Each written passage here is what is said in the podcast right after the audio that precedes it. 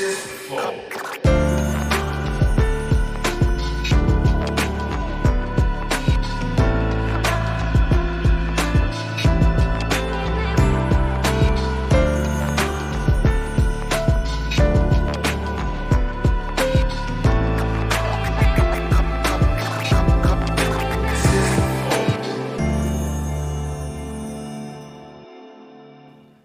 Estamos começando mais um Flow. Eu sou o Monark, do meu lado sempre o Igor.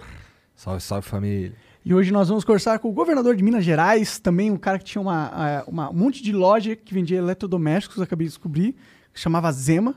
Tinha ou tem? Tem. Tem, tá lá Tem? ainda. Tá lá ainda? sem a minha pessoa. Né? Entendi. É.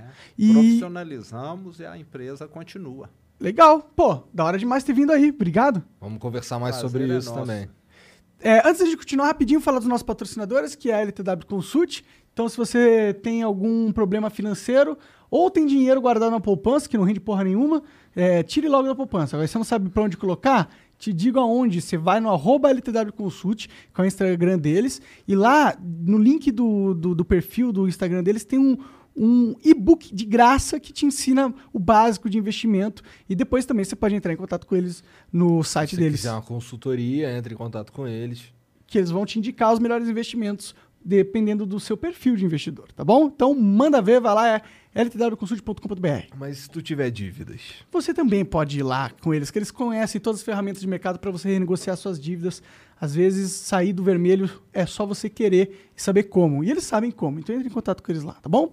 Outra coisa, nós temos membros e os membros eles ganham acesso aos concursos de sorte. Todo dia é uma coisa diferente. Vira membro, por Vira favor, membro. eu preciso comer. E, e hoje a gente vai estar dando voo de asa delta, cara. Ou de Caralho, que parapente. Dependendo do seu peso. Se for gordinho, é parapente. Se Como você é que sabe? Foi o que me, foi o que me falaram pra Ah, falar. é? Avisa que é isso. Até 110 quilos é asa delta. Depois é parapente. entendi. Caraca, que maneiro isso aí, cara. Eu nunca. Ah, lá no Rio. É, só que é lá no Rio de Janeiro. É o Beto Rotor que mandou pra gente. E a passagem pro Rio não tá inclusa. Então, se você for do Rio, eu sugiro você clicar e participar. Porque se for de São Paulo, vai ter que gastar uma Aí tu se passagem. vira também. É. Mas ganhou de graça ali. Pode É. andar de asa delta. Ou de parapente, se você for gordinho. Pô, Eu, por exemplo, sou o cara do Você parapente. tem mais 110? Ah, mais 110? É. Então eu sou do Asa Delta. Aí, ó. Tá, Já ainda tá. tá. pra ser gordo aí, pô. Bom, então é isso. Vai lá, tem o kit também da- de camiseta All Sabe do que que o sabe do que do que que o acriano vai? Do que, que ele vai vai? de pipa. Exato. E acho Abaixo dos 60 quilos, que peso pena. Bom, e tem o kit camiseta da Paul Company, o Lego Guitarra que foi dado pra nós pela Lego Dealers. É uma guitarra de Lego, tá? Você tem que montar, ela não toca, ela só é bonita. E tem um trabalhão pra você montar ela. Mas é legal. É desestressante. Dizem, dizem. Então, vai lá. Não, é, é. Eu tenho lá um bagulho lá de, de Lego também, grande pra caralho. Você montou? É, eu montei um pedaço. Entendi. Bom, é, se quiser mandar mensagem pra gente, manda aí. São 10 mensagens o limite. Pode mandar por 400 Sparks, que é o preço, lá no nosso site, que você compra. É flowpodcast.com.br live. E se você também quiser mandar uma propaganda, a gente lê uma propaganda no final do episódio, é 50 mil Sparks.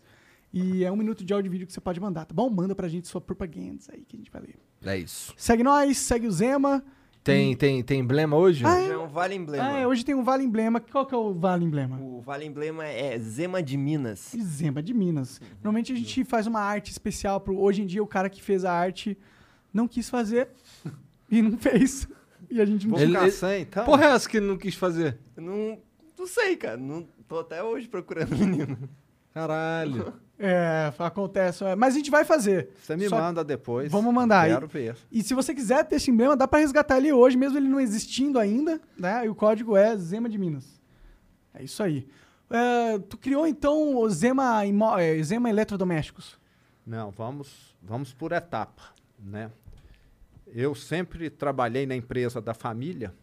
A minha família sempre teve concessionária de veículo. E o sonho do meu pai era que eu ficasse à frente desse negócio. Ele vendia Chevrolet, Opala, Chevette. Da hora. O pai de vocês deve ter tido Ah, pai. desses carros aí. Meu pai tinha um Monza. Monza, isso. É. É, meu eu pai era tive- mais da Ford. Meu pai tinha. Corcel, Corcel Maverick, Del- não, ele teve Corcel e Del Rey. Del Rey. É. Isso, é. Então Teve acho que dessas- três Del Rey. É. E assim. o meu pai queria que eu ajudasse ele. Eu cheguei a vender uma Elba vermelha da Fiat. Ah, legal. Mas eu não gostei do negócio, porque concessionária de veículo, você, de certa maneira, tem de fazer tudo de acordo com as regras da indústria, que é o fabricante. Você é um franqueado. E eu queria ter mais liberdade para trabalhar. Aí, inicialmente, assim que eu formei, vai lembrar que eu formei aqui em São Paulo, fiz GV, administração. Terminei numa sexta, na segunda eu já estava lá trabalhando. E tinha um ramo de negócio meio exótico, que foi aonde eu primeiro fui trabalhar. Uma fábrica de carroças. Puta, isso é muito exótico. Muito exótico, não é? Aquilo que é puxado por um cavalo. Tinha carroça e charrete. E naquela época, isso final dos anos 80 ainda, é, carro usado no Brasil era caro, porque só tinha as quatro montadoras tradicionais aqui, Fiat, Ford, GM e Vox. Então, a carroça era bem mais barata do que uma caminhonete usada. Então, tinha um mercado. E eu tentei ampliar a indústria, tentei exportar para a África. Falei, lá na África lá, vai ter um grande mercado, não sei o quê. Mas era um produto em fim de linha já. Eu vi, eu fiz várias melhorias no produto, porque ele usava uma rodona tamanho 21. Aí eu pus roda de Fusca, que é 15, pus roda de moto, que é 17, para poder ficar mais fácil a substituição do pneu. Fizemos várias modificações, mas não adianta você querer produzir e vender CD hoje, porque todo É. mundo só consome pela internet. Então era um Exatamente. produto fim de linha. Foi bom que me ensinou muito, porque você vê que não adianta melhorar aquilo que ninguém mais está querendo comprar. E logo depois as caminhonetinhas foram lançadas, aquelas da Fiat, da GM, a Chevy, a Panorama da Fiat, e, e o preço foi chegando perto. E eu acabei vendendo essa indústria para uma pessoa lá e depois de algum tempo ele desistiu também, o novo Entendi. proprietário. E hoje eu nem sei se tem gente que fabrica isso mais. Ah, deve ter uma ou outra, né? Porque eu, eu vejo umas carroças andando por aí. É, Raro, te- tem, no interior tem, É, né? No interior tem. Você É. vai numa estância, é, em Poços de Caldas, Águas de Lindóia, tem lá um cavalo puxando, Sim. Mas é, é indústria de Mas nunca é aumentar pequena. a demanda, né? Você É muito tem um mercado bem limitado. limitado para ter que operar, né? Exato. E com não muito dinheiro, né? Porque quem tem dinheiro não vai comprar uma carroça. Não vai, vai comprar um carro. A Mas- carroça, Mas, é, mas é muito louco como, como, como é que tu foi parar numa indústria? O que, que deu na tua cabeça? Tipo, porra, acho que eu vou fazer carroça. Então, meu pai tinha esse negócio lá, ele tinha adquirido esse negócio pouco tempo ah, antes. tá. Meu pai sempre gostou muito de. Vale lembrar que na década de 70 e 80 que ele atuou, tinha aquela questão de conglomerado.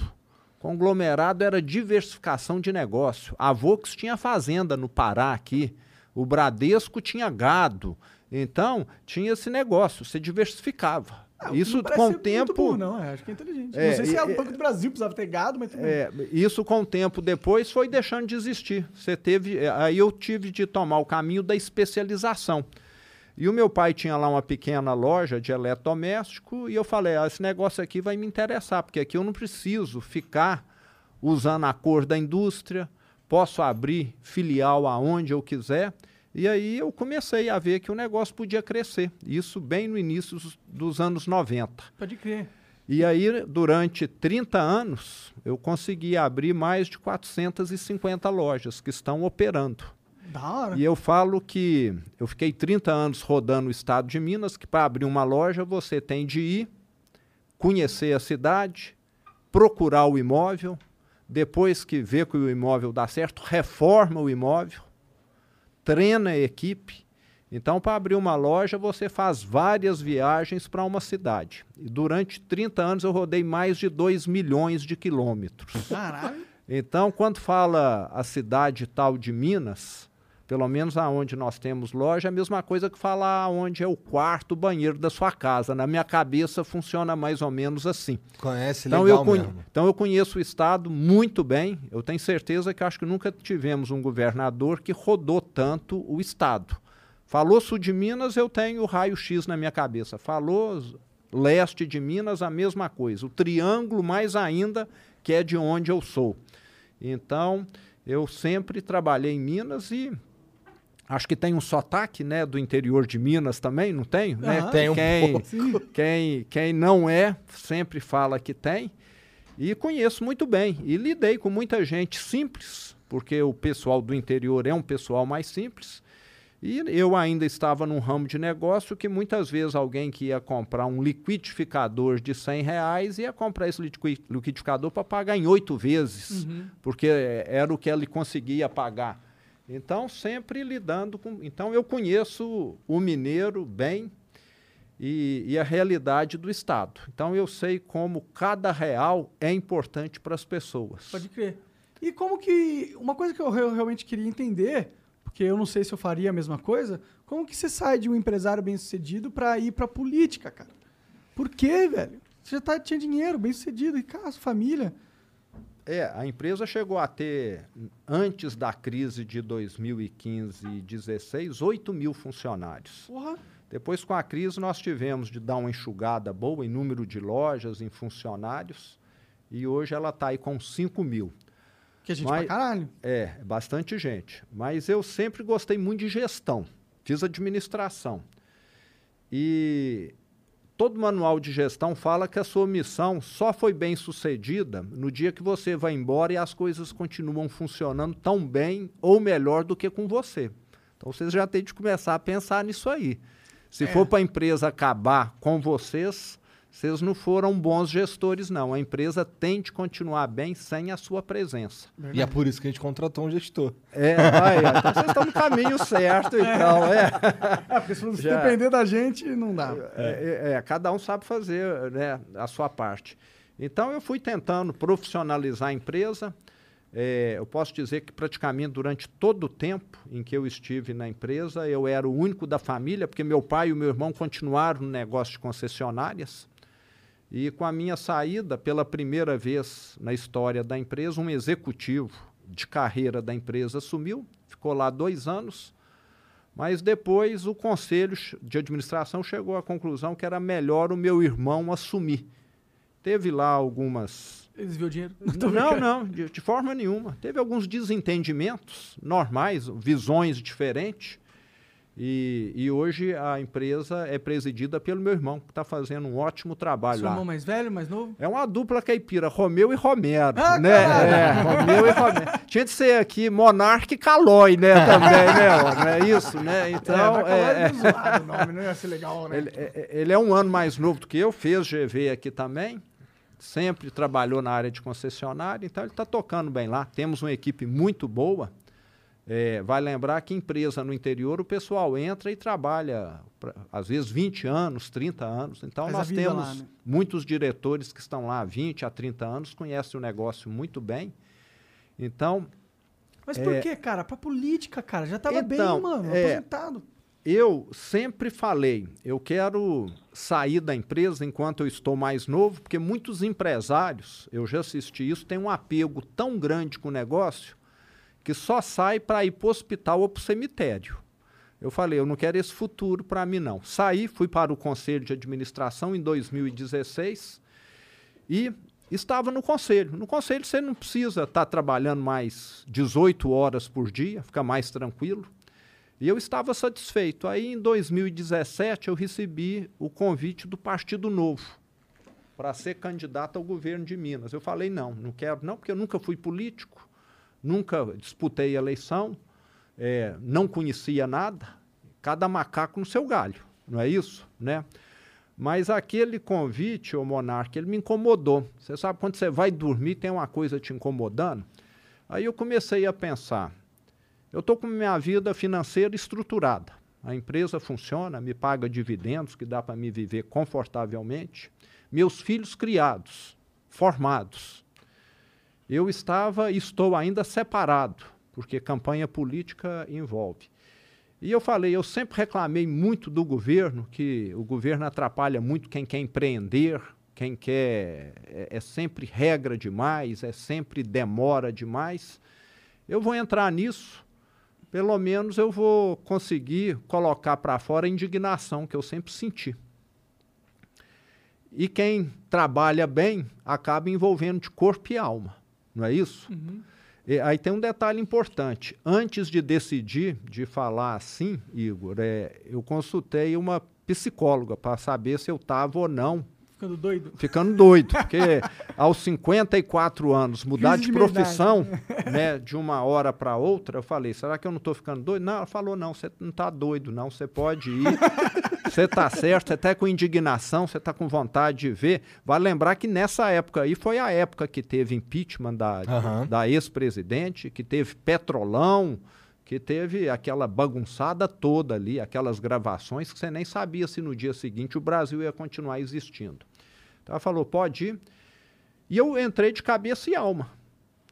E, Entendi. e, e do jeito que eu fiz as 450 lojas, eu comecei a viajar feito todo o Estado. Eu penso que se somar todos os meus adversários, eles não trabalharam a metade que eu trabalhei. E trabalho nós sabemos que dá resultado. Eu fiquei de janeiro até outubro, inclusive a Andresa, que está me acompanhando aqui, participou de boa parte dessas viagens. Parece cansada, Andressa. olha lá. É, é, já e olha que ela reveza comigo, né? Ela fica metade do tempo e, e- e a outra metade tem outra pessoa. Mas nós viajamos sem parar, rodei 60 mil quilômetros nesses 10 meses, visitei, visitei mais de 200 cidades. E no início da campanha, eu chegava numa cidade e eu ia falar para três pessoas. Ia para outra cidade, falava para cinco. Aonde Mas- você falava? Na praça? Não, Na casa deles? Na É, igreja? chama, ó, ó, chamava os empresários. Eu sempre tive muito contato com CDL, com associação comercial, mas você chegava lá, você, você via na cara das pessoas assim, susto. Esse sujeito que sempre foi loj- lojista como eu, querer ser candidato a governador, E será que começa ele... já alto, né? Já começa governador. É. É, comecei governador. Como Eu não fui cargo político, né? Eu não fui nem vereador, nem prefeito, nem deputado, nem nada. Então você via que as pessoas ficavam meio assustadas. Mas aonde você falava, as pessoas falavam, não, é isso que precisa. Eu não prometi nada. Eu chegava e falei, eu acredito é, é em trabalho sério, é em ética, é em método de trabalho. E, as e, e foi crescendo. E trabalhando muito. Eu ia na CDL, eu ia numa rádio que aceitava que, que eu desse entrevista. Muitas fecharam as portas, porque tem muitas rádios ligadas a grupos claro. políticos tradicionais. Total, quase Falava, não, esse aí não vamos atender de jeito nenhum. Mas, é, como no interior do estado, de certa maneira, eu já era conhecido, porque abri 450 lojas, são 450 imóveis que eu tive contato.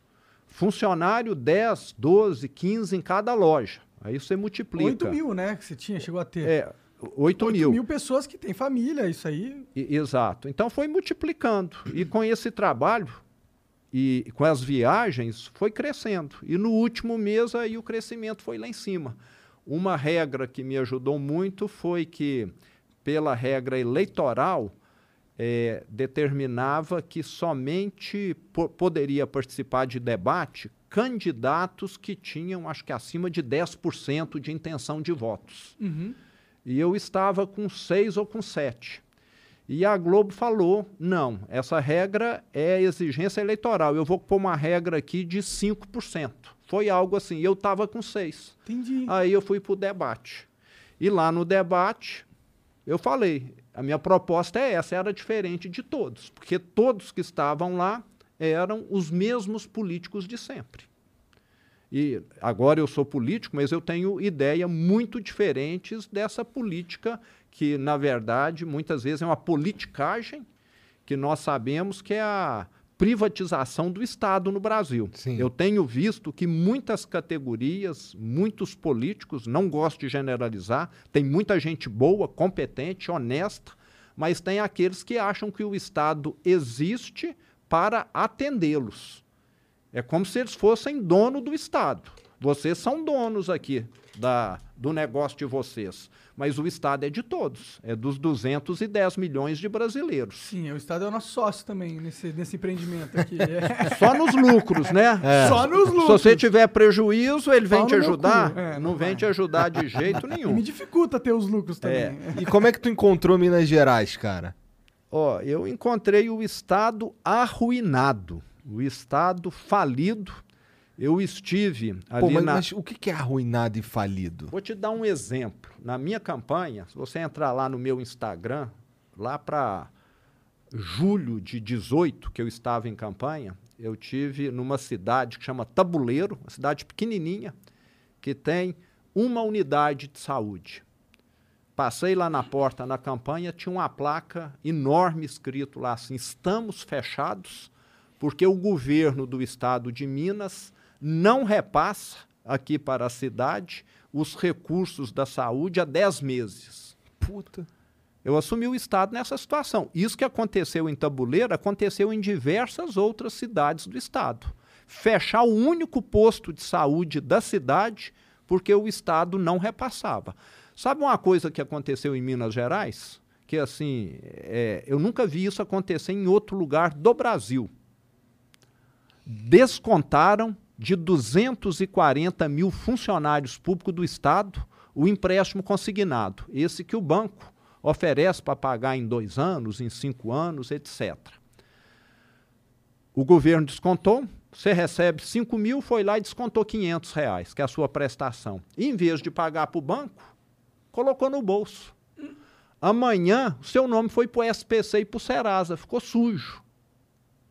Aconteceu isso com 240 mil funcionários públicos de Minas Gerais em 2017 e 2018. Caralho. Descontava do salário o empréstimo e não pagava os bancos. Caralho, que absurdo. Eu assumi nessa situação. Funcionar. Não é crime essa porra? Por mim é crime. Agora, quem fez isso até hoje não respondeu a nada. Aí vocês têm de perguntar a eles. Eu não sou advogado, Entendi. não sou juiz. Mas Ah. e como que você. Como que é? Pô, como que você é, controla essa máquina? Que, que botões você aperta no, no Então, gover- mas deixa eu te, governador? te falar ainda, né? Até o último dia de 2018, que foi o último governo, eles falavam que iriam pagar o 13 terceiro. Chegou dia 1 eu tomei posse, tinha uma folha de quase 4 bilhões já atrasada para poder pagar, que era o 13 terceiro. 4 bi? 4 bi, que é mais ou menos a folha do Estado de Minas. E mais 500 desses empréstimos consignados. E mais 32 bilhões de restos a pagar. Nossa senhora. É, então a situação caótica. Cao... Ah, outro detalhe muito importante. Imagina, chega lá. Ih, mano, ih, desisto. Aí, aí. Aí, não tô caralho. É, fora. na- não, era para desistir. E lá nós não tivemos é, aquilo que eles chamam de fase de transição, porque o último governo se negou a abrir os dados para nós. Nós só vimos o tamanho da bomba, começamos a ver o tamanho da bomba no dia 2 de janeiro. Porque o que eles forneceram para nós é o que está no portal da transparência para qualquer cidadão. Mas prefeituras, as prefeituras recebem uma parte do ICMS, do IPVA, que todo cidadão paga, tem ainda Fundeb. É, esses repasses, o governo de Minas, que antes da nossa gestão estava totalmente quebrado, não parou de pa- fazer para as prefeituras, queriam quebrar as prefeituras também De propósito. Não sei se de propósito ou assim, eu, eu, é, eu vou salvar o meu aqui, mesmo que eu esteja pegando o que não é meu, entendeu? Alguma coisa assim.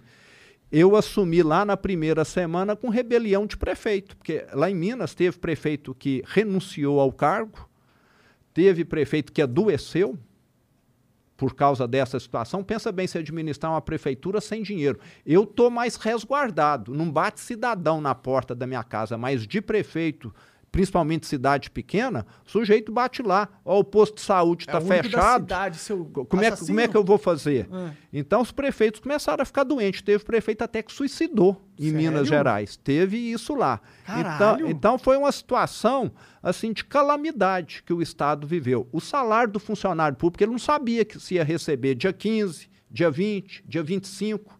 Prometia, eu vou te pagar dia 25. Chegava dia 25, não pagava. Ah, não, vai ser dia 28. Chegava dia 28, não pagava. Aí ia pagar, sabe-se lá que dia.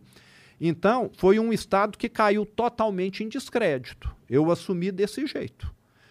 Mas vocês aqui sabem, e todo mundo que é empresário sabe, que a receita para qualquer negócio, qualquer gestão dar certo é qual? Gastar menos do que ganha. Isso daí na Esse é o vida. básico, né? O É. primeiro ponto. É o básico do básico. É. Conseguimos reduzir mais de 50 mil cargos. Quantas empresas no Brasil têm 50 mil funcionários? Porra! Porra, umas Mas- cinco zema, cinco zema. Tem que ser uma puta empresa pra ter isso Acho aí. que é os Correios, um ou outro bancão aí deve ter isso, não é? Acho que nem a Petrobras tem. Mais de 50 mil cargos. Tinha contrato lá de aluguel de carro, que nós renovamos, caiu 90% o valor. Tem condição? Caralho. Cê- Isso, isso daí. Você vê que era é coisa foda, de má fé. Coisa de é, má fé. Isso que eu, coisa isso que eu ia fé. dizer. Eu ia dizer que é meio foda tu me, tu me responder isso, mas, porra, isso não é má gestão, isso é má fé. Com certeza. Então, assim, a gente vê que as ferramentas de controle no Brasil, Minas talvez não seja diferente, não funcionam tão bem. Porque o que fizeram lá era para ter colocado para fora quem fez isso há muito tempo. E ele ficou lá até o último dia. Entende? Arrasou com o Estado. Foi uma gestão ou na maior incompetência possível, ou então criminosa, ou uma mescla das duas coisas. O que dá a entender é isso. Mas, depois de dois anos e meio, em agosto desse ano, depois de seis anos, nós colocamos a folha em dia. O funcionário público de Minas Gerais ficou seis anos sendo desrespeitado, recebendo o salário atrasado. E nós sabemos que muita gente tem um cartão de crédito que vence dia 10, precisa ter aquele dinheiro ali, que precisa ter o dinheiro do aluguel, o dinheiro da mensalidade escolar, mas ele não tinha o dinheiro na data certa. Colocamos em agosto em dia. E vou aproveitar que nós estamos aqui até para dar uma notícia boa também. Depois de seis anos, nós vamos passar a pagar o 13 terceiro em dia também. Está decidido. Ainda não Entendi. tinha falado. Hoje é que eu conversei à tarde com o secretário da Fazenda, ele falou, ó, pode... Como que você fez isso, mano? Além de ter cortado 50 mil cargos, que deve ter uma enxugada legal, imagino que não foi só isso. Não. Eu falo que o que nós fizemos lá, ô Monarque, é a mesma coisa que alguém que trabalha aqui com você ter o salário reduzido pela metade. Sei que você não vai fazer isso, não, que você é um sujeito do bem. Mas vamos dizer que, dizer que ele ganha 5 mil e passa a ganhar 2,500. E mesmo ganhando a metade, ele melhora a comida que ele põe na mesa da casa dele, que ele melhora a educação que ele dá para os filhos, que ele melhora a manutenção que ele dá na casa, no jardim. O que o meu secretariado está fazendo é isso. Eles têm hoje um orçamento que é a metade do que o último governo tinha e estão fazendo muito mais. Mas por quê? Porque são competentes. No Brasil, infelizmente, nós sempre tivemos essa prática de levar para ser ministro, secretário, deputado, que não é da área. Lá em Minas já Cara teve secretário de saúde que nunca trabalhou em hospital, não é médico nem Mas é enfermeiro. e não- apadrinhado político de alguém poderoso. é. O que eu fiz lá foi um secretariado que foi selecionado por uma empresa de recursos humanos aqui de São Paulo, é mesmo? Que inclusive. empresa foi essa? ESEC. Legal. Uma empresa ESEC, que é especialista em recursos humanos. E eu levei 12 secretários top, vamos dizer assim. Se nós queremos ganhar uma Copa do Mundo, quem que nós vamos colocar na seleção sele- brasileira? Só os melhores. Só os Tem que ser os melhores, sim. não é? É todo mundo de Minas que você colocou? Tem gente de todo lugar. E fomos criticados por isso também. O Porque melhor, o melhor só mineiro. candidato era do Rio de Janeiro. Ah, olha que absurdo. Estão trazendo gente do Rio de Janeiro para trabalhar em Minas. Ué, Ué, eu preciso é consertar o Estado. É claro. Não é isso? Sim. Independente da origem da pessoa, né? Sim, sim. É legal ter mineiros cuidando da, de Minas. A, a mas- maioria é mineiro. Sim, sim, é. sim. O presidente da CEMIG é paulista. O- a, a imprensa local ficou muito contrariada. Muita gente ficou contrariada. O melhor candidato era de São Paulo. Você concorda? É, eu acho que tem que ganhar um cara mais competente, A. CEMIG só melhorou nesse período. Então, é, o que nós estamos fazendo é isso. Eram 21 secretarias também. Reduzimos para 12 e todos o estado da arte em desempenho aí. Então, é um time bom que faz as coisas acontecerem. E, e- e uma coisa muito importante. Não sei como é em outros estados, mas em Minas Gerais, Minas Gerais, eu falo que o governador começou a ser tratado como faraó. Era algo Quer tomar uma água, cara? Deixa eu quer, tomar um- quer uma um água vinhozinho? Um hidromel? Experimentar? Então, nós tínhamos lá hábito de governador de Minas ter sete aeronaves à disposição. Alguns Caralho, helicópteros. sete? Sete. Por, quê? Por que, que ele precisava de sete? É um pra cada primo? Eu, vou eu não sei. É um Você, você vai ter, você vai ter de chamá-los aqui e perguntar. Eu Ah, não quero preciso de. cara, não. É, eu não preciso de nenhum. Sabe? Ah, Porque. um, um, um avião é legal, pô. Não. Sabe o que, que nós fizemos? Ah. Vendemos parte e o restante ficou incorporado ao comando aéreo do Estado. Se Tá. amanhã precisa transportar um doente de emergência, está lá o avião disponível. Legal. Se a polícia tem uma operação no interior do estado, o avião vai na hora. Com isso, nós triplicamos o transplante de órgãos, o volume de órgãos transplantados no estado. Sério? Porque agora tem avião para levar, antes não tinha. Cara, que foda. Porra, Tinha- não tinha porque tava a serviço do cara e aí não tinha. Caralho, E- mano. isso. Essas histórias me dão uma vontade É. de, de morrer máxima. Isso. É, é exatamente isso que você falou. Criminalidade em Minas Gerais, essas explosões a caixas bancários. Em 2016, teve mais de 200 ocorrências dessa. Esse ano, até ontem, nós tivemos quatro no estado. Porque agora, esses bandidos, que é crime organizado, sabe que se eles forem a Uberaba, se forem a Salinas, que é no norte, como aconteceu há dois anos atrás e um ano atrás, em 30 minutos, o jato, que antes era só do governador, que agora leva o BOP, vai estar lá perseguindo esses bandidos. Um jato. Um jato, um avião a jato. É, Entendi. pequeno. Mas antes tinha um avião que era lento. Levava uma hora e meia para chegar. Agora, em meia hora, chega em qualquer cidade do estado e, com, Com uma e com- equipe que vai lá. Isso. Entendi. entra em tiroteio. Tipo SWAT. Todas as vezes teve diversos bandidos que faleceram ne- nesse embate com a polícia de Não Minas. fico tão triste, não. Então, vo- nós melhoramos a saúde com essa mudança, melhoramos a segurança com essa mudança, só de falar. Isso aqui não é do governador, isso aqui é do povo. Isso aqui é para usar em benefício da população, porque antes usava em benefício dos privilegiados. Como que os caras tinham essa liberdade, mano? Tipo, a sociedade civil da, de Minas não, não falava assim, mano. Ó, isso vem desde o Dom João VI, né, quando ele veio aqui para o Brasil. Acho que a monarquia aqui acabou, mas os hábitos da monarquia não acabaram, não. Tanto é que aqui tudo que é residência oficial fala palácio. É verdade, Palácio do Alvorada. É, Palácio- nos Estados Unidos não é o Palácio Branco, é a Casa Branca. Você vê que já tem uma diferença aí, no não é isso? princípio da coisa, né? É.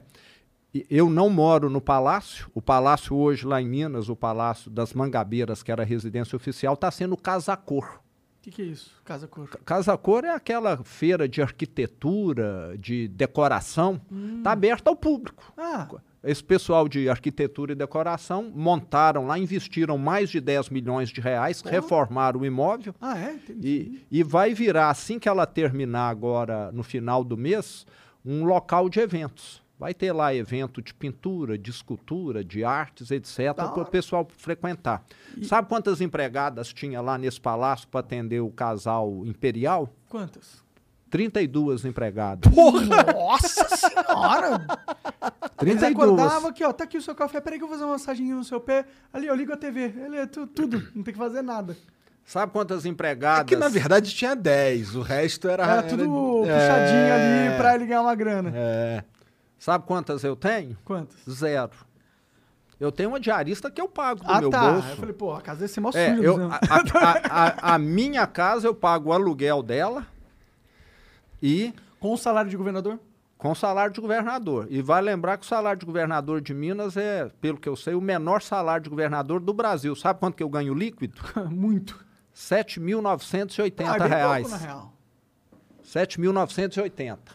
E fiz um compromisso de campanha que eu estaria eh, doando o salário. Então, todo mês eu dou, geralmente para a Paz, do interior do... Tá. Que a Paz faz um trabalho muito bonito. Legal. Né? Eu gosto do trabalho das APAIs, então sempre tenho doado para as APAIs. foda demais. É, bom, a sorte é que tu, tu já era rico, né? Pode fazer isso. Mas, É, eu não- acho que, mas eu acho que, tipo, um cara que vai ser governador, ou prefeito, ou deputado, eu não sei se ele é um cara que tá em construção de vida, que precisa de É. dinheiro. Eu não sei se Eita, esse, esse é o problema, porque o cara, às vezes, é, ele precisa e ele começa a fazer coisa errada para poder continuar ali.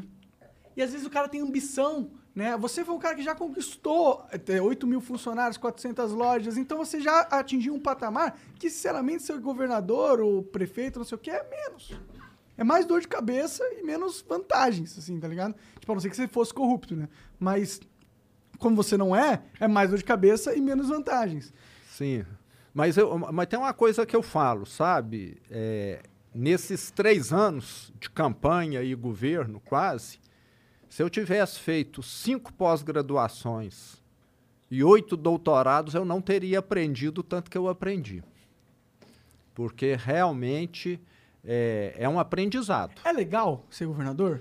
Tirando todas as merdas, é legal? É, é Ó, divertido? É, é uma sobrecarga muito grande, são muitos compromissos. É, amanhã mesmo, eu saindo daqui, eu já vou para o sul de Minas e vou chegar em casa sexta-noite.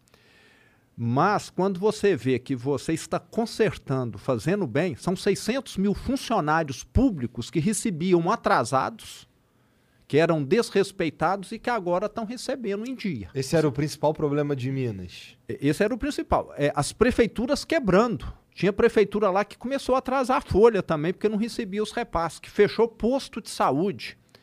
As escolas de Minas estavam caindo aos peda tá- Nós estamos reformando mais de 1.200 escolas. Da hora. A, a merenda é, não mandava o recurso. Tinha lugar que era sopa de arroz ou sopa de feijão, a merenda escolar. Hoje tem carne, hoje tem de tudo. Então, quando você vê que aquilo que você está fazendo está impactando positivamente a vida de milhões de pessoas, isso te dá entusiasmo, te dá ânimo. Você fala, não, vale a pena eu acordar às 5 da manhã e trabalhar até às 10 da noite, porque o que eu estou gerando aqui está sendo muito bom para as pessoas. Então, não, tô- Puta não tô- desafio. é, não estou ganhando nada com isso, mas eu estou vendo. Acho que assim, a, a vida já me deu muitas recompensas. Né? Eu É. tenho uma condição que me permite fazer isso. Por isso, por isso que a gente tava falando, aquela coisa, né? O cara que tem que ser político ele tem que estar feito na vida. Eu, eu Porque acho que sim. Até para mostrar que ele tem competência. Você concorda? Concordo. Porque tem gente que só se aproxima de política porque quer ganhar. Aí tá totalmente errado. Ou às vezes quer ganhar dinheiro, mas às vezes não é nem dinheiro. O cara quer ganhar relevância ou influência e faz isso em detrimento do povo, quando ele não tem e vai primeiro na política, entendeu? Exato. É. E- e- Eu sou dessa opinião. Acho que, acho que política tinha de ser muito parecida com essas ONGs que vocês acompanham, conhecem várias. Quem que vai lá atuar na ONG? É o sujeito que já tem uma profissão estabelecida, ele já é médico, já está lá com a carreira dele definida, ou ele tem uma empresa. Aí ele fala, eu vou contribuir porque eu tenho conhecimento disso. Agora, em política, vocês já ouviram falar do negócio, não estou desmerecendo e falando que isso é geral, não, mas acontece. Você já ouviu falar que aonde tem curva de rio fica um punhado de bagulhada boi- boiando ali? Curva O- de o- riff? De rio. Ah, curva de rio. Tá. Cu- curva aham. de rio. Aham. Né? Eu, eu já escutei falando, ó, entra na política, é, a- a- é, é como se fosse curva de rio, é aquilo que fica boiando ali, que, Que não- Sempre a mesma coisa. que não serve. Que, É, que não lixo. é, o sujeito tentou A, deu errado. Tentou B, deu errado. Tentou C, deu errado. Ah, vou tentar política. Aí, aí não pode. Eu acho que nós É. precisamos levar para a política. Então, é o que eu sempre falo é o seguinte: ó, tem muito candidato bom. Mas vê se o sujeito é um bom médico, se ele é um bom engenheiro, se ele foi um bom empresário, porque se ele fez coisas boas na vida, ele vai levar coisa boa para a política. Agora, se ele nunca fez nada, Sim. vamos ver aí com, Vamos ficar com um pé atrás com aí o pé atrás cara, né? aí. Como, é porque- que, como é que é o trato com os outros governadores, cara? É, porque assim, você é, é, esse é literalmente teu primeiro cargo público. Como é, que, como é que é lidar com essas raposas? Ó, eu me dou muito bem, inclusive amanhã nós vamos ter uma videoconferência, todos os governadores, para estar aí tratando um tema. E antes da pandemia nós tínhamos reuniões presenciais lá em Brasília, mas assim, cada governador está à frente do seu estado e o que nós procuramos é trocarmos figurinhas aí. Agora, nós temos uma união maior, eh, são os governadores da região sudeste e da região sul. Nós tive, tínhamos reuniões até a pandemia chegar a cada dois meses. Como Que é são o COSUD. O que, que vocês falam lá? Então, é, vai, vamos dizer, o pessoal da segurança pública. Então, eles ficam numa sala do hotel, o secretário de segurança de Minas, o de São Paulo, o do Rio, do Espírito Santo, do Paraná, Rio Grande do Sul, Santa Catarina, e cada um mostrando como que conduz determinado processo. E sempre tem algum processo que é melhor em algum estado do que em outro. Eu acho que se vocês. Entendi, é um falando, é- olha, eu tô sou foda aqui. É, falando isso. é, é o que, é o que no, na- no mundo empresarial o pessoal chama de benchmarking, Entendi. né? É, sempre tem alguém que, que é concorrente de vocês que faz algo melhor e, e vice-versa. É Vocês também. copiar, né? Então você sempre pode copiar. E o Estado pode fazer muito tipo é, aliança com outro, no caso de criminalidade, Minas trocar os dados com São Paulo, que foi feito recentemente com o Rio.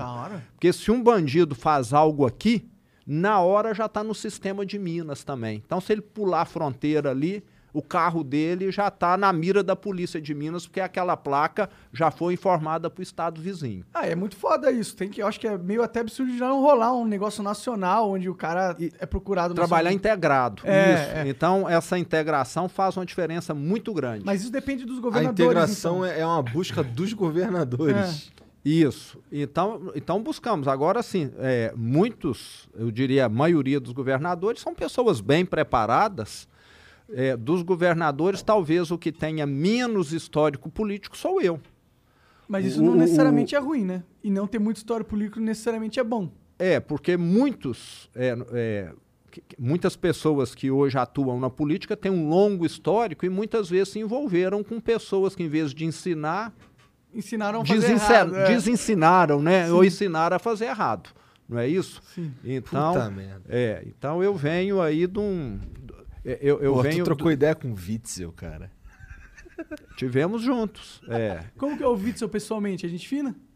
O Vitor é uma pessoa agradável, muito bom para tomar um vinho. Tomei vinho com ele lá no Rio Grande do Sul. Ficamos amigos, né? Lamento que tenha acontecido É. tudo que aconteceu aí. Mas é, E como que é a relação com o presidente Bolsonaro, cara? é boa. O presidente sempre nos atendeu muito bem em Brasília. Estive com ele duas vezes nos últimos 40 dias. Ele foi Eita. uma vez a Belo Horizonte para anunciar a obra do metrô, Tá. que Belo Horizonte é a terceira cidade do Brasil, mas tem um metrô que Uma, é uma minúsculo, precisa crescer muito. É, mas ele- tu conhece o metrô do Rio? O do Rio não, de São Não, Paulo né? eu conheço muito bem. Do São Paulo é legal. Isso daqui é legal. Menos. Não, pô, mas comparado com o do Rio, do Rio tem, na prática, uma linha só, Entendi, entendi. entendeu? É que comparado, sei lá, com Paris ou, sei lá, Estado, Não, tudo bem, mas Inglaterra, pra o padrão negócio é brasileiro louco, de. São Paulo, o São Paulo é o melhor do Brasil, não é? É o melhor, É. disparado. Ainda tem a linha amarela, essa que é mais moderna. não É, é o negócio Então, elevado é da hora. Parece que eu tô no GTA às vezes. E aí, e aí vai levar agora o metrô pra- Levar o metrô não, melhorar o metrô Vai, de Belo vai, Horizonte. vai melhorar o que tem, que precisa ser melhorado, e expandir mais uma linha que também é necessário na cidade. Já pensou em fazer um, trem de Minas-São Paulo? Precisava. Tem, tem, tem o trem de Belo Horizonte a Vitória, que muita gente toma. Até uma hora eu quero tomar, de passageiro. Pode crer. É, e precisávamos ter um Belo Horizonte no- e São nos Paulo. trens, cara. Eu acho que gente- o Brasil não explora essa parada, mano. É tudo, tudo carro, tudo é, rodovia. E, pô, seria muito legal se eu pudesse pegar um trem, uma horinha tava em São Paulo. Tava no lá na Rio. Europa os caras unem país, É, né? cara, eu pô, fui pra Europa, fui pra, pra Paris. Em Paris eu peguei um trem, fui pra, pra Bélgica. De lá peguei um trem, fui pra Amsterdã. Exato. Muito foda, cara. Eu queria fazer isso no Brasil. Eu já tomei de Londres para Paris, aquele que passa embaixo. Debaixo do oceano. É, você não vê nada, né? Só escuridão, porque Ah, fica, só fica escuridão. dentro do túnel, né? Sim. Tive, Pô, eles fizeram túnel transparente. A tecnologia não deve estar tão bom assim. Tem de fazer com essa cor aqui, que aí você vai vendo os peixes. Imagina é, né? umas Isso, luzes é, pra Eu, fora. eu- assim. não, prefiro tudo escuro mesmo. é. Ah, eu não, pô. pô. Prefiro tudo Tipo escuro um mesmo. aquário que não é um aquário, é o oceano. Nossa, então, eu, eu ia me cagar que todo tá dia. aquário. É, mas aqui ferrovia, no Brasil, hoje, eu posso te dizer que 95% é para transportar minério e grãos. Até eu fico assim, impressionado. Produz carro aqui em São Paulo, né, na região metropolitana, produz lá em Belo Horizonte, Betim, e vai para o Nordeste, a 2 mil quilômetros, tudo com cegonha. Demora muito mais, gasta muito Tem mais. linha de trem e, e falam que a logística do trem tem essas dificuldades, isso, aquilo. O pessoal da Fiat, com quem eu tive recentemente, me falou que vai começar a enviar por cabotagem. Não sei nem o que, que é isso. Cabotagem é por navio. Os carros vão ou até Vitória ou até Santos, embarcam naqueles navios garagens e aí vai até Recife, até Manaus e desce lá. Entendi. Tá vendo? Se tivesse um trem, podia vir ir por trem. Foda-se. As estradas iam ficar melhores porque esse- os caminhões sempre atrasam a viagem quem está indo de carro. Fora que eles são pesados, eles são os que mais causam danos às estradas, né? É. Ainda danifica as estradas. E causa Exato. mais manutenção e reparos e tal, né? É, mas por que, que a gente não tem trem então, cara? O que, que vocês têm que fazer? Por que, que vocês não se unem lá e falam, mano, vamos fazer uma malha ferroviária nacional, todos os governadores, vamos lá, isso é foda. Pô, O- pri- o- bom, é, bom, o- rapidão. o- o é porque Monark- o cara, ele meio que ficou dois anos pra pagar os funcionários, É, tem tá isso ligado? aí, né? Tem isso. É, não, e, e- assim, o Estado não investe em ferrovia, mas teve agora uma mudança, porque antes ferrovia era concessão. Nós não somos advogados, mas só para tentar explicar. E há um mês, dois atrás, foi alterado que pode ser autorização. E autorização é muito mais fácil que a concessão. Legal. Que alguém falar, ó, tem um trecho aqui que me interessa, eu vou construir. Então, e, e essa autorização você ganha. A concessão é como se você tivesse de eh, ganhar para poder. A autorização é você fala, eu vou construir, vou operar aqui. Pode crer. E eles te dão. Então, então nós vamos ter muitos investimentos em ferrovias agora no Brasil. Eu- o Estado sempre atrapalhou, sempre inibiu o crescimento desse setor aí. Entende? Agora, é, uma das coisas positivas desse governo vai ser isso. Do governo federal. O ministro Tarcísio está bem empenhado Ele é nessa mesmo questão. um ministro, na sua visão? Porque ele é um dos únicos ministros do Bolsonaro que eu meio que não vejo ninguém falando mal, tá ligado? Ó, eu conheço ele é, desde o início do governo e vejo que ele faz um trabalho muito técnico, até porque ele sempre atuou nessa área. E tivemos agora a concessão do aeroporto da Pampulha, que é um aeroporto que estava lá abandonado, vamos dizer assim, e que vai ser revitalizado agora. Legal. Inclusive, essa concessão aconteceu tem duas semanas só. Então, do ministro Tarcísio, eu não tenho nada a reclamar. Pelo contrário, elogiar. A, a rodovia que liga Belo Horizonte a Vitória, que é a 381, que é uma das rodovias mais perigosas do Brasil, está sendo duplicada e vai ser concedida. Já foi publicado o edital também. Então, va- vamos ter coisas boas acontecendo, não só em Minas, como no Brasil, no que diz respeito à infraestrutura, que é a pasta dele. Legal. É, tu venceu aí a etapa de, de colocar as contas do- dos servidores públicos em dia, venceu algumas etapas aí financeiras e tal, mas, cara, o que que tu vê como ainda é um desafio do teu estado? Tem muita coisa para fazer. Vamos pegar as escolas. Dá tempo de fazer num mandato só? Num mandato só, não. Mas vamos pegar aqui as escolas. Nós estamos reformando mais de 1.200 escolas. Muitas ainda precisam ser reformadas, mas está caminhando. Tinha escola lá que eu visitei, a criançada, em vez de usar o banheiro, usava o jardim. De Caralho. tão precário que estava o banheiro. Visitei Caralho. isso no município de Visconde do Rio Branco. A professora me falou isso lá, a diretora da escola. Falou, a, a meninada aqui usava para fazer a necessidade do lado de fora, Na grama mesmo, foda-se. na grama mesmo. Em, em Juiz de Fora, tinha escola, Minha irmã nasceu de Juiz de fora. Ah, é? E que o teto estava escorado com toras de eucalipto. Para poder não desabar e cair em cima da Ixi, cabeça da. Não, era desse velho. jeito. E nem lâmpada as diretoras tinham recurso para trocar, porque o Estado tem de mandar todo mês para uma escola, tipo lá mil reais, dois mil reais, porque precisa trocar uma torneira, uma lâmpada queimou, um reboco ali caiu, precisa de um remendo, parar de mandar tudo. Então não tinha condição de fazer nenhum reparo, não é nem melhoria, eu estou falando de reparo. Então nós ainda temos de avançar muito. A infraestrutura do Estado ainda está muito comprometida, porque durante esse período, adivinha o que, que eles fizeram com as estradas? Abandonaram. Então nós estamos recuperando muitas estradas, estamos tendo agora oportunidade de avançar muito, porque teve o acordo da tragédia de Brumadinho. Então, esse acordo vai possibilitar a recuperação de praticamente 80% das estradas que não estão boas, que estão com A buraco, estão mineradora vai pagar isso? Uma multa? Isso. É isso? Ah, é, e vai lembrar que é a maior multa que já teve no Brasil, 37 bilhões e meio. Aí também tem uma- aí teve uma inovação nossa também, porque tudo no Brasil vai para a justiça. E tem hora que a justiça leva 50 anos para resolver. É. Lá em Minas, na década de 70, eu tinha 5 anos de idade e teve a tragédia da Gameleira. Um Tô pavilhão- fora. É, é, até hoje não resolveu, tem 50 anos.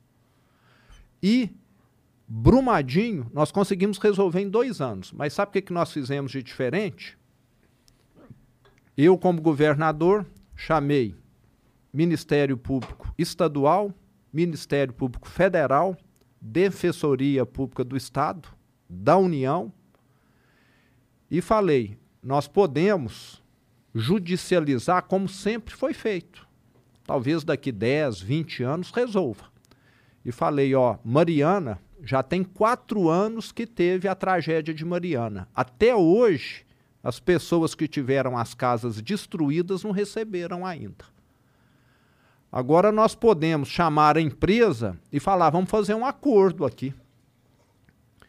Então, existe já instrumento jurídico no Brasil que chama conciliação, que é ambas as partes assinarem, é, ver, primeiro negociam, né, trocam informações para saber o que é, que é possível, sendo assistidas por quem entende, pelo Ministério Público, pelo Tribunal de Justiça que participou, e chega a um acordo. Na minha opinião, isso é muito mais inteligente do que ficar na justiça. Uhum. É, vamos dizer que você é casado e separa. Quem que sabe o que que é melhor para você e a sua mulher? Vocês dois ou um juiz que nunca conheceu vocês? Você Ah. concorda, não é? Tem uma lógica aí. Muitas vezes está decidindo. né? É, é lógico que o juiz vai tentar fazer o melhor. Mas se você e a sua mulher tiver boa A disposição de se de, resolver, dialogar, sim, sim. vocês vão chegar num acordo talvez muito superior do que a- aquele que um juiz determinar Provavelmente. não é? Então, nós con- conseguimos conduzir dessa maneira. Envolvemos todos os entes públicos e agora nós estamos tendo lá a condição de fazermos as estradas, seis hospitais regionais que ficaram com as obras paradas sete anos, grandes hospitais vão ser concluídos, cada um numa região do estado. E vamos estar fazendo ainda uma série de benfeitorias nas cidades do Vale do Rio do Paraupeba, do Rio Paraupeba, bacia do Paraupeba, que é o rio que foi poluído e que ficou sem peixe, sem condição de é, Prover te- sustento. te- é, prover sustento para quem usa. Essas cidades, são 25 cidades, vão estar agora, é, algo inédito também, inédito também todo habitante que quiser participar, ele abaixa um aplicativo e vai votar nos projetos que a população já elegeu como aqueles que seriam os recomendáveis para ver quais serão implantados. Ah, legal. Então tem cidade lá que a população vai votar e falar: o que nós queremos aqui é pavimentar a cidade inteira, ficar tudo asfalto de primeira qualidade. O que nós queremos aqui é reformar as escolas todas. O que nós queremos E aqui o governo vai acatar? Não é que vai acatar, o recurso já está lá e a Vale é que vai fazer essas obras. A Entendi, Vale é que vai fazer. Então a população Caralho, vai legal. votar, a população participando disso. Isso tudo fruto do, do, do acordo. acordo, Do acordo. Esse acordo levou dois anos para ser feito. Teve mais de 200 pessoas trabalhando nesse acordo e, e, e, assim, mais de 100 reuniões. Foi algo monstruoso para poder fazer esse E acordo. eles concordaram em pagar 35 bilhões de reais. 37 bi e meio. 37 bilhões É, mas e é que a meio. cagada foi grande também pros caras, né? Não, tá, é, mas o, o grande. Acho que o grande mérito aí é conseguir isso daí em dois anos. Sim, mas as Né? vítimas, elas foram também contempladas nesse acordo? For. Vale lembrar que esse acordo, ele não tira, aí é um ponto muito importante, o direito de qualquer pessoa reclamar. Então, se alguém perdeu algo material, ou perdeu uma, vaca, ou perdeu um, um parente, qualquer coisa, ele pode reclamar. Esse acordo é para ressarcir o Estado, as cidades, pelos danos socioeconômicos, não pelos danos pessoais de qualquer um. Se um fazendeiro lá, a vaca dele, hoje, começar a ficar doente, ele pode entrar com uma ação contra a empresa e falar: minhas vacas estão doentes, é a parte. Por quê? Porque durante esse. Logo depois da tragédia, a atividade de mineração parou no Estado.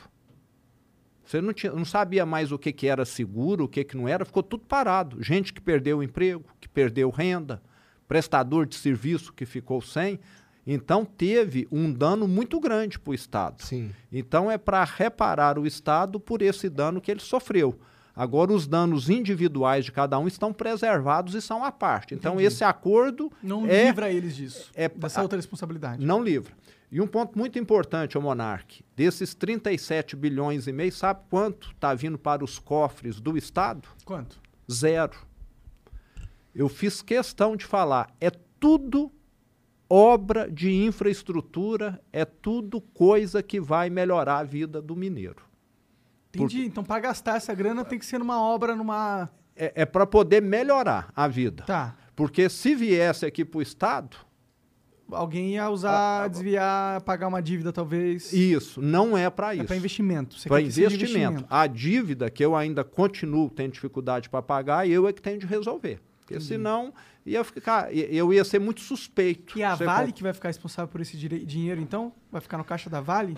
É, esse dinheiro está sendo repassado, vamos dizer, as estradas. Nós já estamos reformando as estradas já. É, então esse dinheiro é repassado para o Estado numa conta que está lá, acordo de Brumadinho, que só pode ser usado naquelas obras que constam. Ah, entendi. Entendeu? Tá tudo separado e tudo fiscalizado pelo Ministério Público e pelo Tribunal de Contas do Estado também. E pela Assembleia. Ah, legal. Eu acho legal essa Então- ideia. É um jeito de pegar um estado que tá falido, não tem dinheiro, aproveitar que é algo bom da- de uma tragédia incrível que aconteceu e reinvestir na própria cidade, né? No próprio estado. Isso é próprio legal. estado. Sim.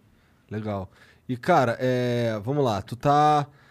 Ano que vem tem eleição de novo. Como, como é que tá a tua cabeça? Tu quer ficar mais quatro anos lá, cara?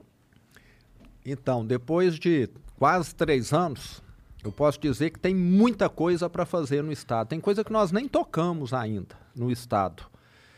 E mais quatro anos, no mínimo, para a gente deixar a casa razoavelmente arrumada. Vamos dizer, nós já colocamos o trem em cima dos trilhos.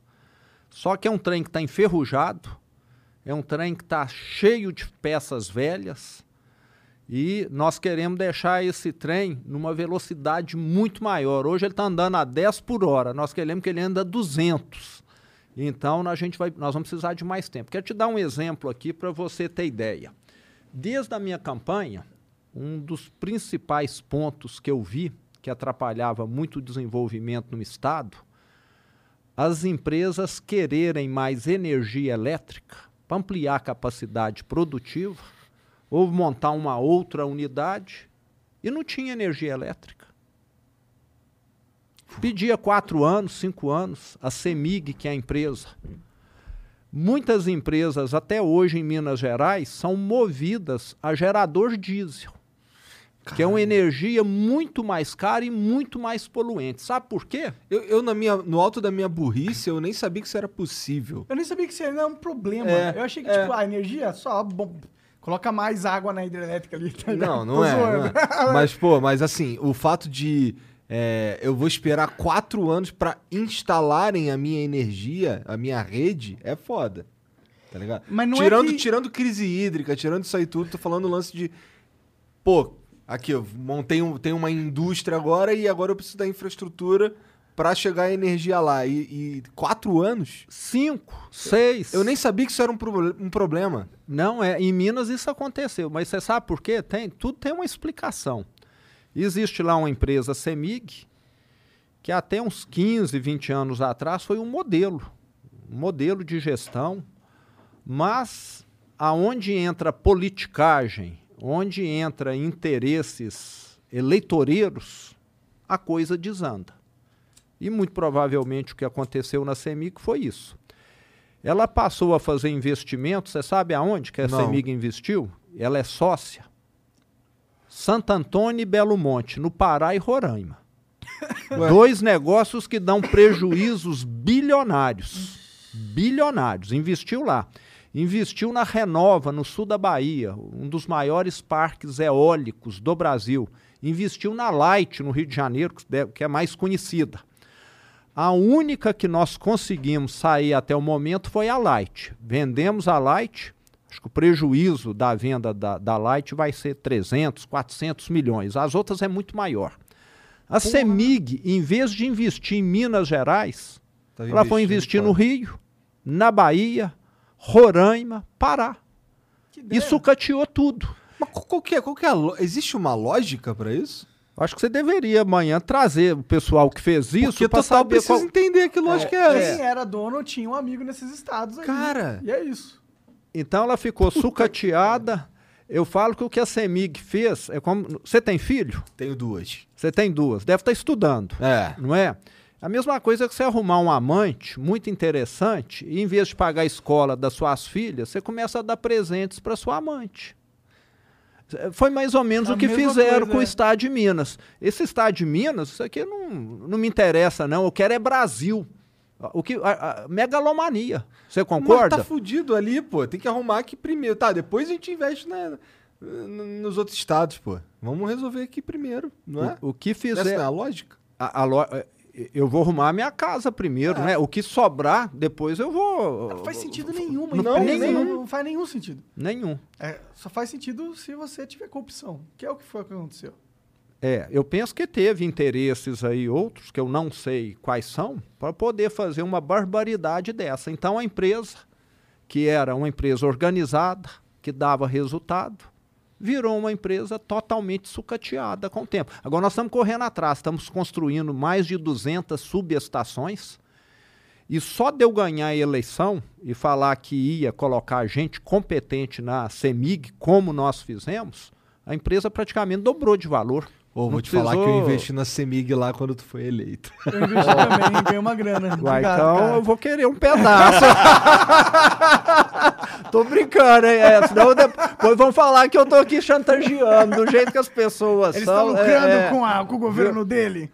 Então, O que, que você acha daquele negócio do Paulo Guedes ter offshores e tal?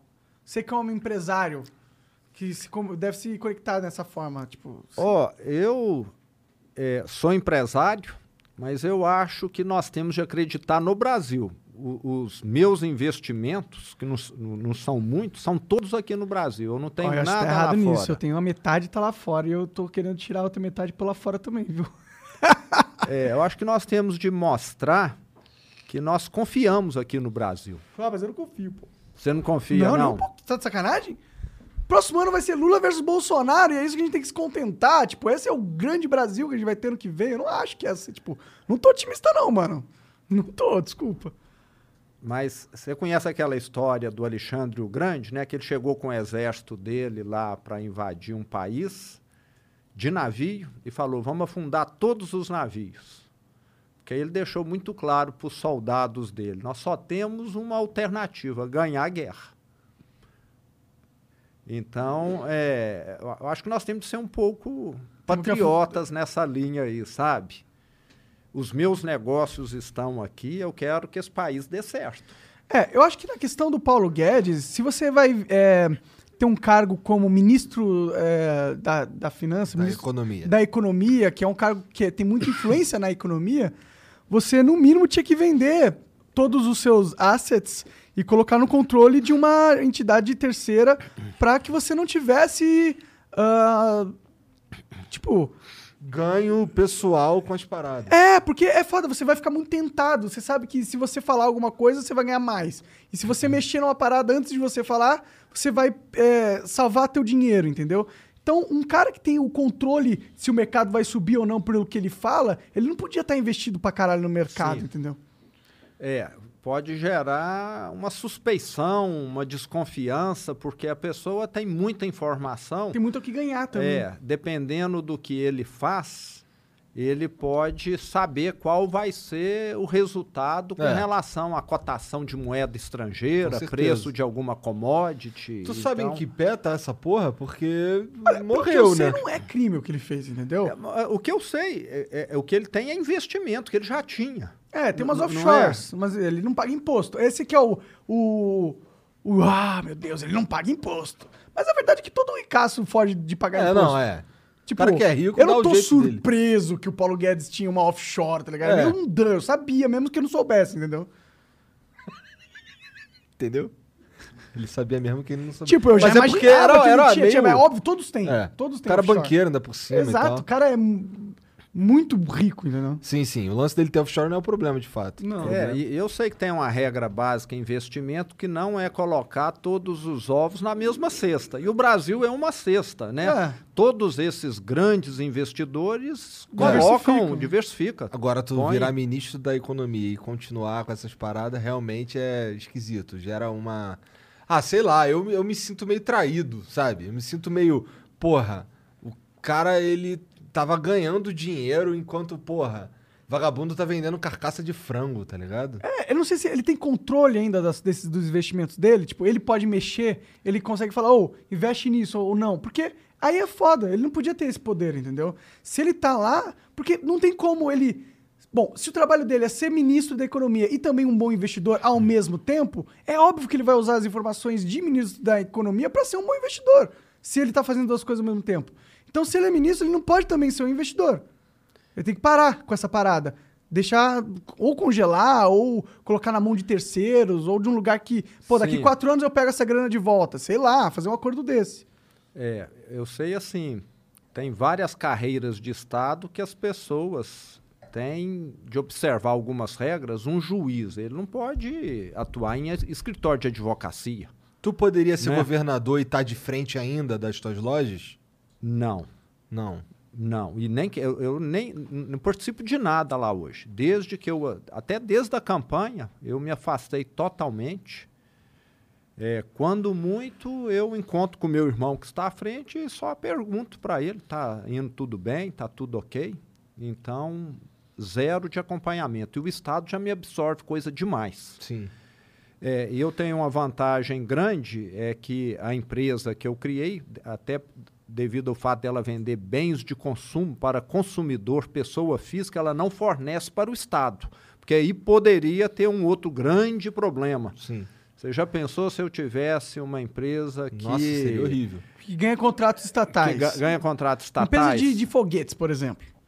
Aí o Zema entra como governador e do nada a empresa dele começa a receber vários contratos bilionários. Seria horrível. É, então, então, graças a Deus, ela eventualmente, às vezes, pode vender porque ganhou uma concorrência, uma TV para o Estado, um computador, mas eu penso que nem isso acontece, porque o nosso foco é pessoa jurídica. Então, acho que tem de ter essa desvinculação que vocês estão falando aí. Sim. Não sei né, como que é o investimento do ministro, eu também não nada tô por, disso, por dentro. não sei.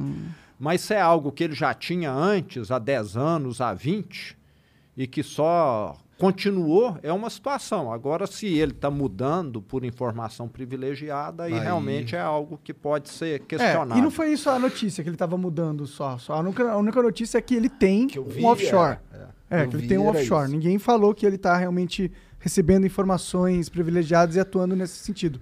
É. A única discussão é que, pelo fato dele ter informações privilegiadas, ele não deveria estar atuando de forma nenhuma no mercado de, de investimentos. Né? Mas vem cá, ser, ser governador te seduz pra ser. para subir um pouquinho mais e talvez virar presidente do futuro? Ó, eu nunca tinha pensado em ser governador e não penso em ser presidente.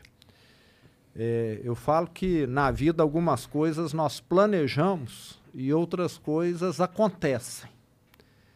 Então vamos. O, o meu objetivo agora é fazer uma boa gestão, consertar Minas, que ainda tem muita coisa para ser consertada, disputar a reeleição ano que vem e vamos ver. Entendi. Não quero tá pensar- fechando porta também. N- não fecho porta e, e nem quero assumir esse compromisso, entende? Acho que é cada dia com a sua agonia, né? Então va- vamos caminhando dessa maneira aí. É muito cansativo, a sua qualidade de vida é, é bastante afetada, porque você passa Só viaja. Nômade, nômade é, do mundo. compromisso um atrás do outro, né? Você não tem mais privacidade. E, e- e com isso você fica. Eu fico longe da minha família. Meu filho mora aqui em São Paulo, que ele fez politécnica aqui, trabalha aqui. Minha filha mora em Londres, que fez cinema, ela é da área artística. Da hora. Até eu vou estar indo para aquele COP em Glasgow, daqui a duas, três que, que é semanas. isso, Coping? é, é o evento da ONU para o clima Ah, que tá, pode ter crer, pode é, crer. Que, que vai ter em Glasgow. Então, depois de um ano e meio, eu vou encontrar minha filha. Tem um ano e meio que eu não a vejo. Com a Ah, pandemia, ela que não pena. conseguiu vir e, e eu não fui. Então, vou ter Tá com saudades dela? muita. Quantos anos ela né? tem? Ela tem 28 anos. Ah. Então, agora que eu vou encontrá-la. O meu filho foi bom, que ele foi morar comigo em Belo Horizonte. Ele, ele passou para o teletrabalho. Hum, Ele trabalha, distância? trabalhava numa empresa de consultoria, ele foi morar comigo. Entendi.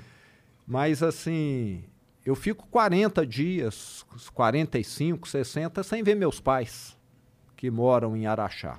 Mas estou satisfeito, não reclamo disso de forma nenhuma. Mas você ter um pouco mais de tempo disponível É bom também, É, né? bom, É. né? Pra ficar poder de boa numa rede, descansar, ler um livro, né? Lendo um livro, e isso, isso deixou de existir na minha vida. Imagino. Então, E, cara, o, o- foi o, João, o próprio João Amoedo que te convidou. Porque assim, tu tem ideia do porquê o Romeu Zema? Por que você? Por que, que eles olharam pra você? É. Só porque será bem sucedido? Não, fo- foi mais ou menos o seguinte: o Novo queria um candidato. É, eu tenho um primo que sempre acompanha política e falou com o pessoal do Novo de Belo Horizonte, mais especificamente o Bernardo e o Evandro, que são lá do diretório estadual. Ó, eu tenho um primo que ele está no conselho da empresa, que ele poderia estar sendo um candidato. Mas foi cogitado nessa ocasião também para ser candidato Salim, da Localiza, vocês devem conhecer de nome. Aham.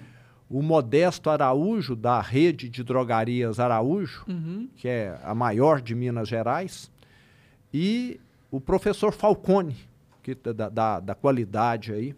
Então, todos eles foram cogitados. E o partido me convidou, eu falei não, como eu disse para Aham. vocês, e depois eu mudei de ideia, depois de consultar a psicóloga, né? Falei, não, se o convite está me incomodando é porque tem algo que está por trás disso aí.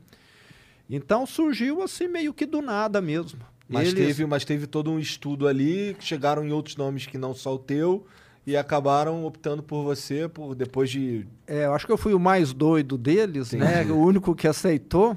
e- Foi o único que aceitou. É, o- os outros não aceitaram, não. Esperto eles, na minha opinião. Caraca, chamou de burro aí. Porra, longe de mim, você tem 8 mil funcionários, tá ligado? Tem- Tem muitas espertezas, né? É, é, né? Muitos É que ir pra de- política, pra mim, parece ser uma furada do caralho, mano. Nossa senhora, que furada. Ainda mais se você que venceu, todo mundo quer vencer, você vai passar o resto da vida nessa furada. Então, mas, mas eu posso dizer que eu estou satisfeito, porque igual eu falei agora há pouco, quando você vê que está fazendo bem, que você está mudando, porque querendo ou não, acho que mesmo se o meu mandato terminasse hoje, já ficou um legado muito grande para o Estado. Acho que qualquer governador que assumisse lá ia ter vergonha de morar, voltar a morar no palácio, de ter sete Nossa, seria aviões. incrível. É Você concorda? Concordo. Né? Nós mostramos que governador. Você sabe quantos. Le- levou a barra, né? é, quantos elevadores privativos tem lá no edifício que eu, que eu trabalho, o Ah. edifício Tiradentes? O, o governador e o vice têm quatro elevadores privativos. Que é só pra eles? Só para. Só pra, é, na verdade, é só eu que vou lá, que o vice fica mais num outro prédio. Quatro elevadores privativos. Só de energia elétrica nisso aí é 100 mil por mês que nós economizamos desligando esses elevadores. Caralho. É, pa- parece assim que governador e divindade, pelo menos em Minas Gerais, caminhavam lado a lado, sabe? Era um Parece que é faraó, isso. então, que tinha É, lá, né? Exato. Só faltaram construir pirâmide lá, é. Então, é, é algo surreal mesmo. Então, nós demolimos essa ideia, não. O governador é servidor público. Mas tu tinha ideia? Tu, tu fazia alguma ideia? Tipo, isso não era coisa que você, você conseguia enxergar sendo um civil normal. Não, não fazia ideia que era tanta, Tão descrachado assim. Tanta coisa. N- não imaginava. Eu- isso eu fui. Isso não é um problema? A sociedade não sabe qual que, qual que é a verdadeira estrutura que os governantes têm. Porque eu não sei qual que é a verdadeira estrutura que o Dória tem. Não faço ideia. É, falta transparência, entende? Se eu conheço o Dória, ele deve ter uma puta estrutura. É. Quando se fala que tem transparência, acho que é muita transparência assim. Ah, a escola tal gastou tanto de energia, gastou tanto com o professor, mas dos donos do Estado, as contas não aparecem, não. Sabe? Cartão corporativo, essas É, paradas. a- aí fica oculto. O E que, é- que tem no portal da transparência? Tem a maioria das coisas, pelo menos? Tem, a maioria das coisas tem. O tanto que foi gasto em estrada, o tanto que gastou em educação, em segurança, mas na hora que vai lá, não tem assim, as despesas do governador, não aparece. Lá em Minas nós queremos colocar o, o bloco, despesa do governador. Mas antes aparecia lá assim, é, despesa é, da polícia militar. Só que uma parte da polícia militar, aqueles do gabinete militar, ficam só por conta do governador. Entendeu? Aí, aí, é, não Ele tinha um aparece. puxadinho, várias das despesas era um puxadinho do governador. É, despesas com aeronaves, mas não aparecia que estava quase uma boa parte com o governador. Então ficava tudo separado e aparecia lá que a despesa com o governador seria pequena. É transparente, mas não é tão transparente porque não tem detalhes nos números, né? Eles dão os números brutos Isso. apenas, né? Não tão lapidado, Meu, tem que ser um número detalhe por detalhe. Se comprou um açúcar pra colocar no cafezinho, tem que estar lá. Açúcar pro cafezinho do dia 4 custou dois reais. Mas qual, Isso. qual que é a dificuldade que, que tu encontra dificuldade para colocar lá o bloquinho do, do governador na- no portal da transparência? Qual dificuldade? É. É, o sistema de contas não está construído, mas, ma- mas nós estamos avançando, igual eu falei. Uma coisa que nós, logo no primeiro mês, fizemos, é, tinha lá, segundo eles, por uma questão de segurança, que eu não concordo, que os voos do governador só eram comunicados depois do mandato dele acabar. Hoje, acabou o mês, meus voos estão disponíveis para todo mundo ver para onde que eu voei, quem me acompanhou, tudo. Isso era feito somente quatro, cinco, seis anos depois. Caralho. P- Falaram que era por uma Porra. questão de segurança. Aham. Se você está informando o que já né? fez, É, já foi, pô. é, se, se for para informar o que eu vou voar amanhã, depois de amanhã, tudo bem. É, tudo bem. Mas é, se for para informar o passado, o passado não volta. Então isso aí nós mudamos. Hoje é informado. Agora, uma coisa que eh, me causou muita co- contrariedade é que as pessoas muitas vezes distorcem. Quem conhece Minas sabe que se eu sair de Belo Horizonte e for para Uberlândia de avião, eu vou passar em cima de Araxá. Só você pôr no mapa que está ali. Então falaram que eu fui para Araxá de avião. Eu só fui de avião para Araxá nas vezes que eu tinha de ir no Triângulo Mineiro e passava em cima da minha cidade.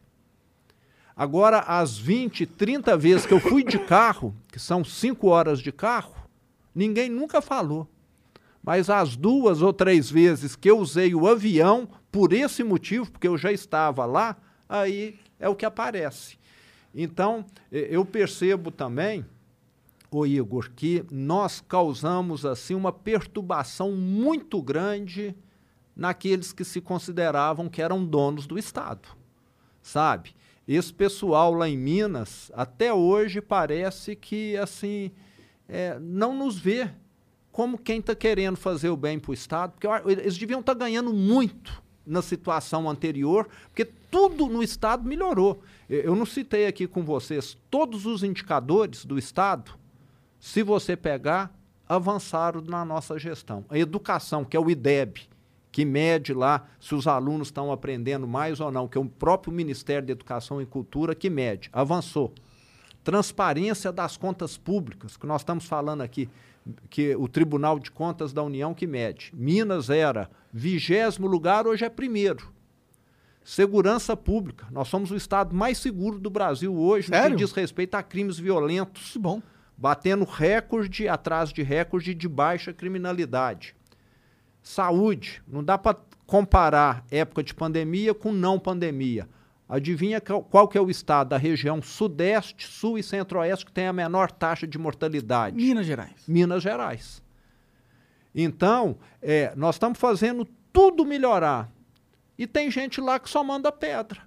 E quando tava os absurdos anteriores, não fazia nada. Ficava quietinho, quietinho, quietinho. Eu acho que é porque ganhava alguma coisa, vocês concordam? Faz sentido. N- não é? É. Deviam estar se aproveitando da, do caos. E esses caras são des- poderosos na mídia? Lá da- do estado de você? Eles são donos de rádios, de jornais, Ah, tem locais? gente de tem, tem políticos, tem gente A de mídia todo te bate setor. muito, não? Ou você é, é- a mídia trata você de justo? Eu vejo, eu vejo muito pouco gente falando do, do governo de Minas e isso é um bom sinal. É um bom sinal. É. Sim. E, e- e- quando querem falar mal, falam coisa desse tamanhozinho. Ele usou o avião e, e desceu na cidade dele. Eu usei o avião porque eu fui em Uberaba, eu fui em Uberlândia, que está no rumo. É, uma Entende? notícia nega- Então- negativa sua, talvez eu tenha visto algo de umas rusgas suas com o novo. Um negócio assim. Tipo, talvez, eu posso estar falando merda, talvez com o João Moedo, talvez ele não estivesse aprovando certas atitudes ou discursos seus, ele queria que você se posicionasse mais crítico ao governo, algo assim. Teve, e- exato. É, eu sempre disse que é, roupa suja se lava em casa. E o novo parece que começou a lavar roupa suja em público. O que não é recomendável, né? Se nós temos discordâncias, vamos reunir aqui nessa mesa e tratar disso. Então, eu, eu até é, respeito muito o novo, falo que quero continuar no novo, estou satisfeito apesar de alguns problemas, o novo presidente, o Eduardo, eh, tem feito algumas mudanças para melhorar o, o partido, isso na opinião de 90% dos filiados. Então, acho que estamos caminhando, mas teve aí um período, talvez nos últimos dois anos, em que o partido, infelizmente, eh, teve desavenças que foram levadas para público. Não, não, não é normal, né? Você tem de tratar as coisas eh, dentro de casa e depois que tratou, brigou aqui, deu soco, deu tapa, tá todo mundo alinhado. É, é assim que eu acredito. Agora, infelizmente, nós tivemos aí eh, pessoas que saíram. Qual Muitas que era pe- o problema do novo? Ó, na minha opinião, o Eduardo está corrigindo é, o partido que foi constituído como um partido liberal. E ser liberal, o que, que é? Respeitar divergências. Se você pensa diferente de mim, eu vou ser seu amigo, eu vou te respeitar, mas não quero que você seja clone meu, porque se você for clone meu, Não é não, democracia. não- não precisava de você também, eu resolvia tudo, você concorda? Você ia pensar igual a mim. E, e o partido começou a ter determinadas posições que é a seguinte, ó, todo mundo aqui tem de pensar desse jeito. Até não me afetou, não, porque o meu cargo é executivo, mas os parlamentares, principalmente os deputados federais, ah, ficaram indignados, porque o partido falou, vocês não vão pensar mais, agora quem pensa somos nós. Pô, Uai, nós temos lá um Tiago Mitrô, nós temos o Poit, que vocês, acho que já teve aqui com, com, com vocês. Com a gente veio o Rigoni, não sei se ele é do novo, ele não é do Não, novo. Rigoni não é não. Quem que veio do novo aí? O Felipe Sabará, o João Moedo. a Letícia. Isso, passado. isso. É, não, acho que. O Poit não veio ainda. Poit não veio, Ainda não. não veio. E- Então, é, o partido, é, na minha opinião, passou, em vez de ser um partido liberal, a ser um partido que estava tolhendo a liberdade de expressão, uma coisa totalmente contraditória. Pode crer. N- Não é?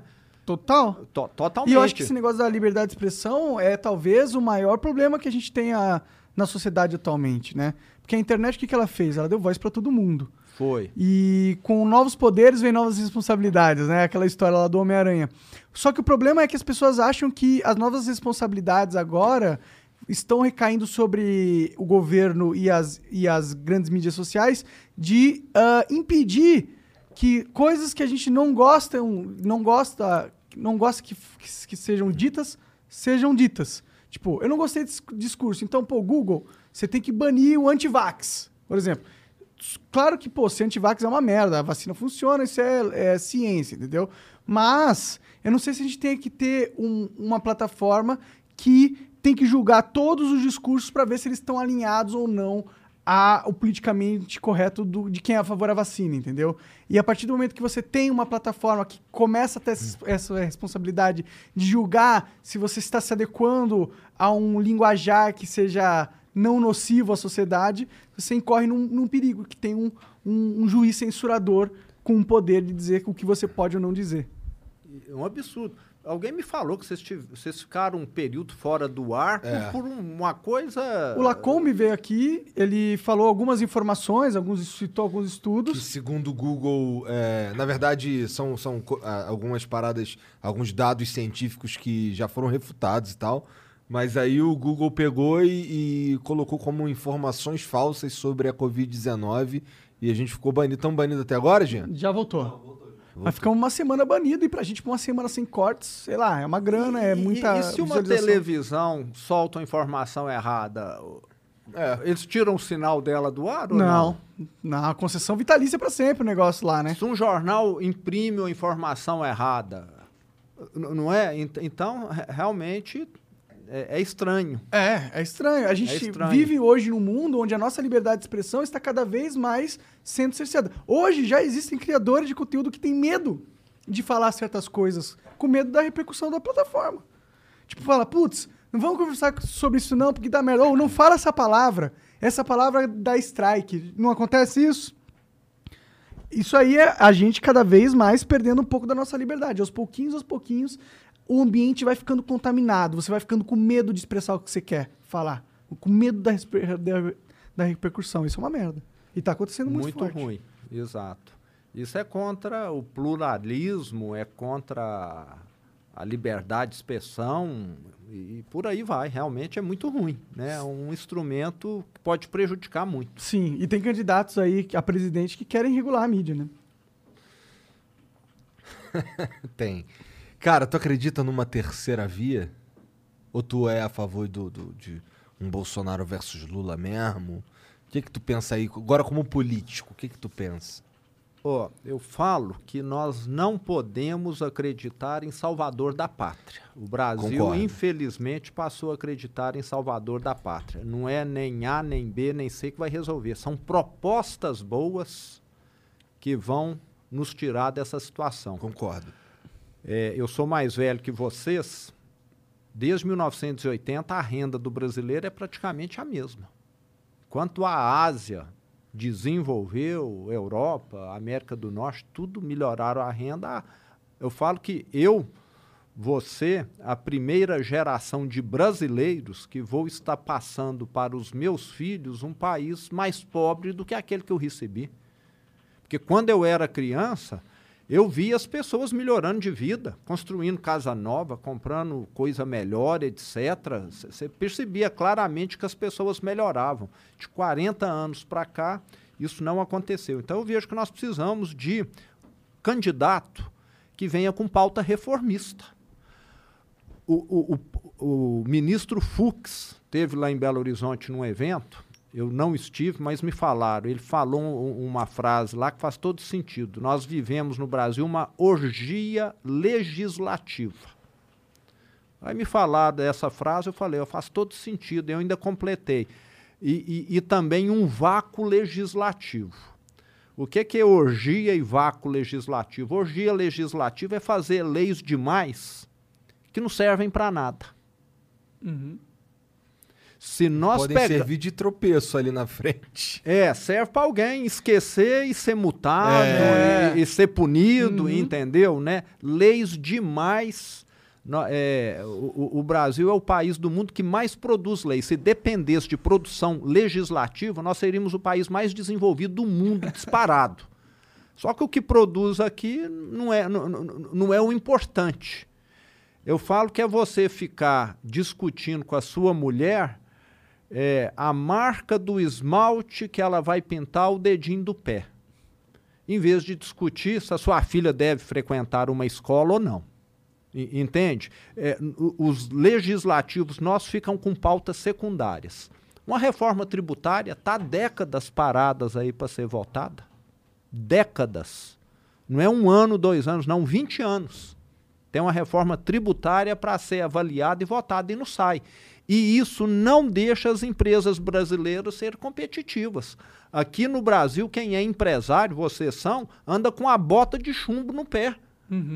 Os outros andam com tênis. Nós vamos entrar numa. Nós estamos numa maratona com bota de chumbo. Quem que ganha Com- maratona? mundo, né? Isso explica a desvalorização, a desvalorização da nossa moeda. Exato. As, as indústrias do Brasil não conseguem exporta- exportar, por isso que o Brasil virou um fazendão que só exporta commodity agrícola e minério. Exatamente. Porque tudo aqui que tem uma cadeia produtiva, que é igual automóvel, que é igual outros bens, tem impostos cumulativos, tem uma série de distorções que o nosso sistema tributário criou, que faz com que o produto nosso não seja competitivo lá fora. Então, isso era para ter sido feito há muito tempo e está parado lá. Agora entra pauta secundária que não serve para nada, que a gente vê aí. é, nem testaram um regime eleitoral, já estavam querendo mudar outro, o o regime eleitoral aí há pouco tempo, vocês acompanham, e várias outras. Eu até não acompanho muito, não, porque eu tenho tantos problemas para resolver, mas são discussões pequenas que ficam tomando tempo, infernizando a vida do cidadão. Lá em Minas Gerais, nós tivemos uma que eu vetei, que tinha lá uma lei que, de certa maneira, poderia ser interpretada que precisaria de um terceiro banheiro nos lugares, Ah, tá, tô ligado. sabe? P- p- Dependendo da opção Não é mais fácil só deixar os banheiros pessoa. unissex, porque você tem um banheiro pra todo mundo, acabou. Todo É, mundo do e- mesmo e- banheiro. E, o pior que ainda criando punição, que se você tivesse aqui, mesmo que fosse três banheiros, mas um entrasse por engano no banheiro importunasse o outro, você ia pagar uma multa de 170 mil. Tô louco. E- e- então, é, ficam- é um banheiro, gente. É um lugar, É. um buraco que você mija dentro. é, tem coisas que. Eu, eu falo que tem coisa que funciona e não tem lei. Você toma banho todo dia, você toma, eu tomo banho. Não tem lei que não nos obriga a tomar banho todo dia. Mas se eu virar um gambá, alguém vai começar a reclamar, não vai? É verdade. N- não é? Sei por E- e- experiência. né? não Vão reclamar. Reclama, reclama mesmo. É, e- e- e- e- É bem rapidinho pra reclamar. e parece que os Uma semana- legisladores acham Você toma banho. legislador acha que tudo precisa de lei. Não precisa, não. Gente educada sabe se policiar. Sim. Não precisa ter lei para escovar dente, para tomar banho. Não, não, ridículo. não, não pra mim, é. tinha que ter lei só pra coisa, tipo assassinato, roubo. E- e- exato. Quanto menos leis, melhores. Sim. E, então eu Tinha que falo, rolar um mutirão da re- re- revogação das, das leis do Brasil. é o que nós temos feito lá no governo. É? No que diz respeito, porque eu não faço lei, mas eu faço Mas você tem influência decreto. na- Ah, sim. É, como governador, eu tenho o poder de fazer decreto. E de tirar os decretos passados também, E- né? O que nós fizemos? Tivemos um revogaço lá, só para tirar coisa que simplificava, que simplifica a vida de quem trabalha. Legal. Tinha muita coisa lá. A- Agora, o que o legislativo precisava fazer é isso, fazer um enxugamento de lei no Brasil. Tem Total, muita lei nossa. que só atrapalha. Começando pela Constituição, inclusive, que é ridícula, na minha opinião. Eu não estudei muito sobre isso, mas pelo que me falam, a Constituição é longa demais e trata sobre coisas que não deveriam ser tratadas numa Constituição. É, em vez da Constituição ficar dando, eu falo, as características de um calhambeque, esse calhambeque tem de ser assim assado, ela deveria estar só assim, ó, construa o melhor carro possível. Concorda? Concordo. Agora fica falando, ó, esse calhambeque tem que ter a roda desse tamanho, tem que ter esse motor desse tamanho. Parece a BNT, porra. É, é, é, entende? E- Então, falar, ó, o tudo Calhambeque é tem que- difícil de mudar no Brasil, tudo é difícil, está tudo engessado na Constituição. É, então, ela tem cláusulas pétreas e não sei o quê, não sei o que lá. O foda é que mudar a Constituição também é algo que parece, tipo, Impossível. Não tem ambiente político pra gente conseguir realmente discutir as leis fundamentais que regem a nossa sociedade. Um problema seríssimo que eu, governador, enfrento, todos os governadores e todos os prefeitos e o presidente enfrenta. Rigidez orçamentária. Está lá na lei. Eu acho que assim, você ou qualquer família, você quer colocar o seu filho na melhor escola. Necessariamente a escola mais cara é a melhor escola? Não. Não. Mas lá está que nós temos de investir 25% do orçamento em educação. Nós estamos investindo. Queremos melhorar a educação. A educação é importantíssima. Só que nós estamos chegando a na, na, numa situação em que alguns alunos vão ter de dar uma volta de 50 quilômetros a mais, porque nós não temos dinheiro para recuperar uma ponte que o ônibus passa.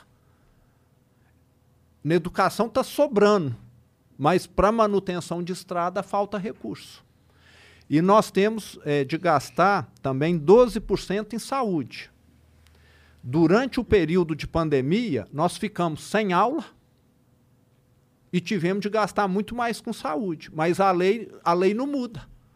Você deixou de ter aula, deixou de ter ônibus transportando aluno, deixou de ficar com luz elétrica ligada, Então, então, teoricamente sobrou. mas você tem de continuar gastando a mesma coisa com a educação e a, a- a saúde Não, não, permite pode você ser inteligente, Não né? permite. ser- É, é como se todo mundo fosse burro. E quem fez essa lei há 10 anos fosse o Einstein. É mais ou menos isso. Entendeu? Aham. E, e- e, assim, na hora que você vai para um estado igual Roraima, lá tem muito mais jovem do que São Paulo, do que Minas, porque é um estado recente. O, o Acre, a mesma coisa. Lá deveria a proporção de educação e saúde ser diferente do que é aqui. Aqui tem mais proporção de idoso e menos jovem. Lá, lá não. Então, assim, é o legislador achar que ele tem a solução para tudo e desconfiar de todo mundo. Todo Dá-lhe mundo aqui é burro e e todo mundo é bandido. Então tem de ser assim.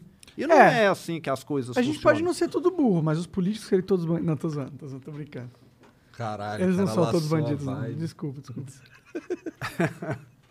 Lacei.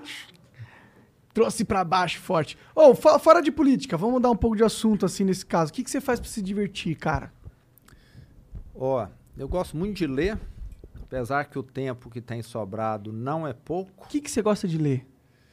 Ó, eu gosto de ler, eu sempre li muito sobre gestão. Tá. Ah, boring pra caralho. Borde, não é não.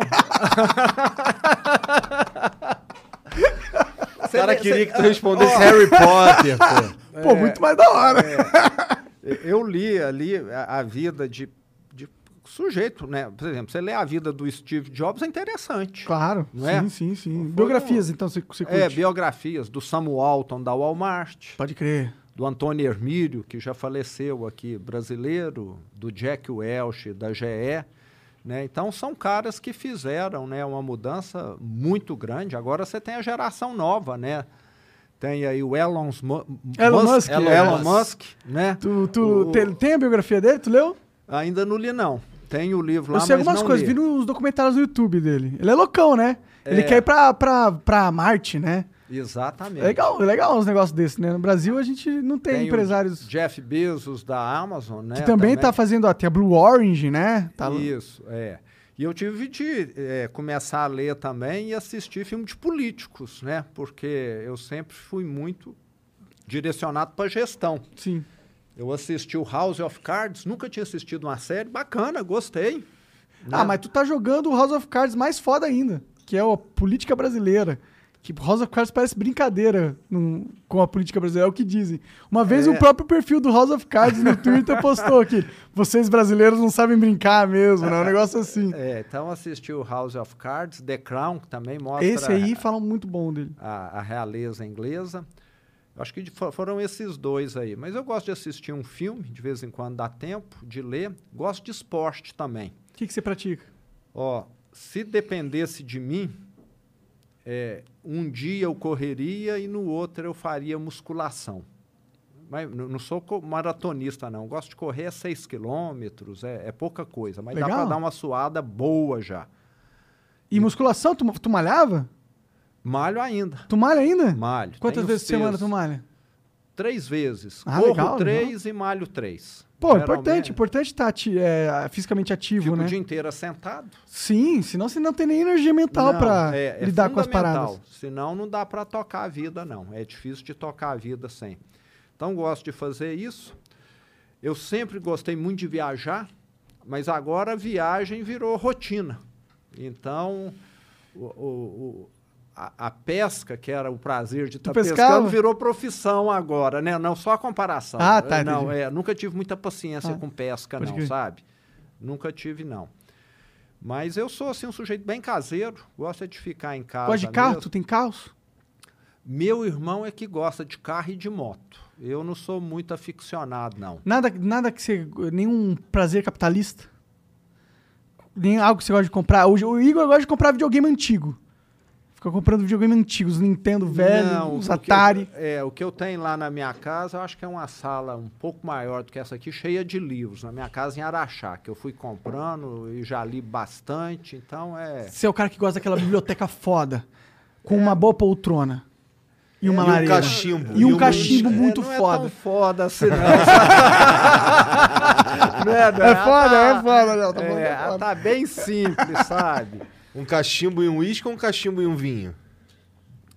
Não, gosto mais de um vinho. É. É, um vinho. Vinho Que é inclusive tu, tava, tu trouxe aqui de É, presente tá pra gente. Ah, é verdade, você trouxe um monte de presente, Ó, com, falou. Com, com todo respeito ao Eduardo Leite, Aham. né, governador do Rio Grande do Sul, ao governador Carlos Moisés de Santa Catarina, que são os estados que produzem mais vinho, mas Minas Gerais tem vinhos que não perdem ou até são melhores do que outros aí, porque já ganharam concursos Mais prêmios aí. internacionais. Internacionais? É, que moleque, isso? Então depois vocês vão ter oportunidade Eu sei que a cachaça aqui, ó. de Salinas é famosíssima. Maria Maria e Dom de Minas.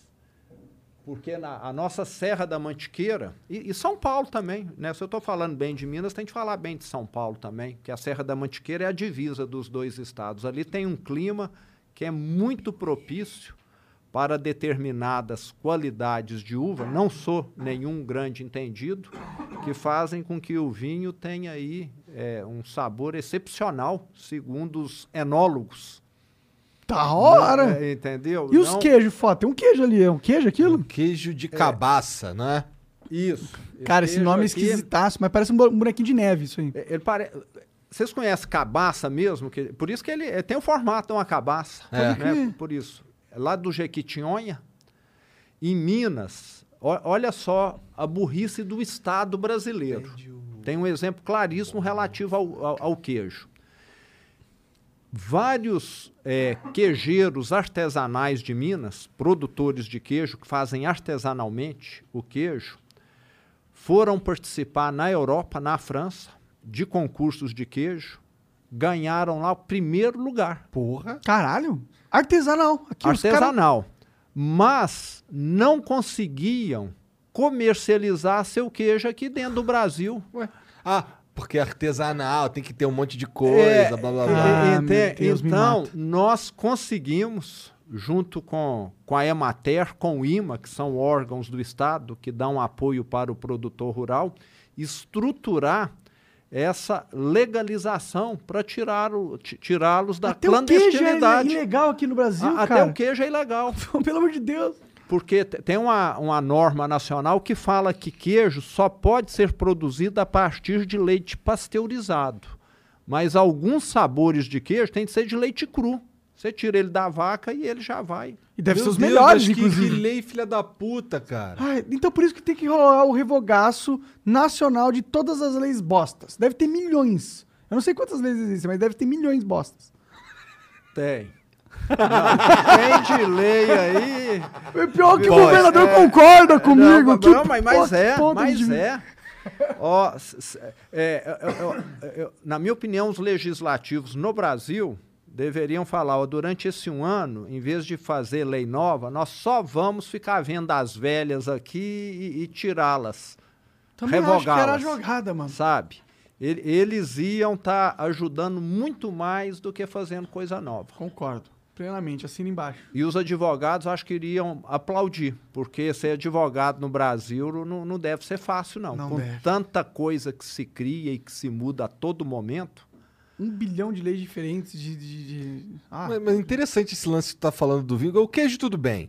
Minas, Minas é conhecido por ter um pãozinho de queijo legal e tal, um Cachaça café, uma cachaça. Agora, o vinho, vinho pra mim é novidade. O que mais que tem de, de maneiraço lá Ó, em tem Minas? aqui um produto que é bem característico de Minas, né? Cachaça. ah ô, essa aí eu sempre. As melhores cachaças são de Minas Gerais. Meu tio falava isso pra mim. é inédito. Cadê o azeite? Cara, o ah, azeite... esse azeite é. Tu viu o azeite? Viu azeite Ó. de abacate? É o único, não sei em quantos lugares do mundo se produz azeite de abacate. Inclusive eu fui lá nessa fábrica, Nunca tinha São ouvido falar de azeite do de abacate. Paraíso. Abacate é saudável pra caralho, dizem. O que nós produ- eh, consumimos no Brasil, 99,5% é azeite de oliva. É. que na grande maioria é importado. Praticamente tudo da Espanha, Portugal, Itália, né, do Mediterrâneo ali. E o abacate é como se fosse uma azeitonona grande, concorda, né? Uma grande azeitona o abacate. Anatomicamente falando. Anatomicamente falando. E ele tem é, óleo igual a azeitona tem dentro. Então essa indústria processa a polpa do abacate. Você sabe qual que é a diferença de óleo e azeite? Eu aprendi duas semanas Mano, Eu atrás. não sei qual é. ideia. Óleo é o que você tira da semente da fruta. E azeite é o que você tira da polpa da fruta. Caralho. Então, a azeitona, o óleo dela é da. O, o azeite, né? Porque aí não é óleo, é da polpa. Óleo de soja é porque sai da semente da soja e não da fruta. Fiquei curioso. Dá pra provar? Uhum. Realmente, isso daí, é- isso daí só tem em Minas, né, cara? Um azeite de abacate. Só, só em Minas. Ele tem é, um custo mais caro do que É mais o de aze- caro? mais caro do que o de azeitona. Putz, essa garrafinha então custa uns 40 reais. Acho que é mais Hum. ou menos por aí. Desculpa. Eu pus o dedo dentro. É saboroso. eu- Engraçado que tem um gosto de azeite mesmo. É porque é azeite. Não, mas tipo, azeite de oliva, porra. Mas é bom. É bom. Prova aí, Vou Ivo, pra provar, ver. vou provar.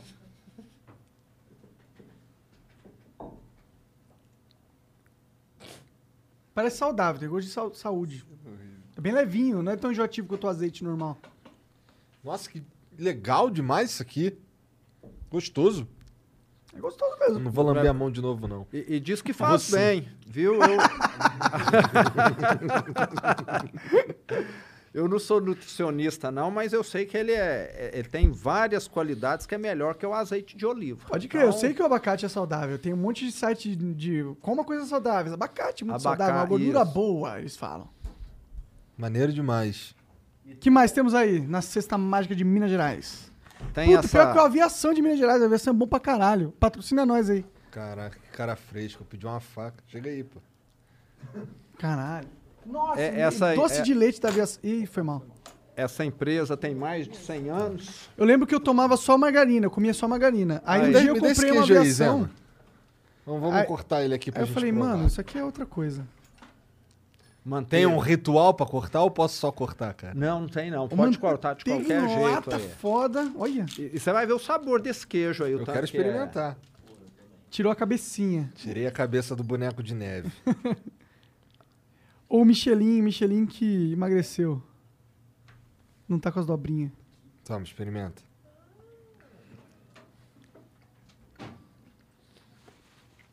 Bom, não é?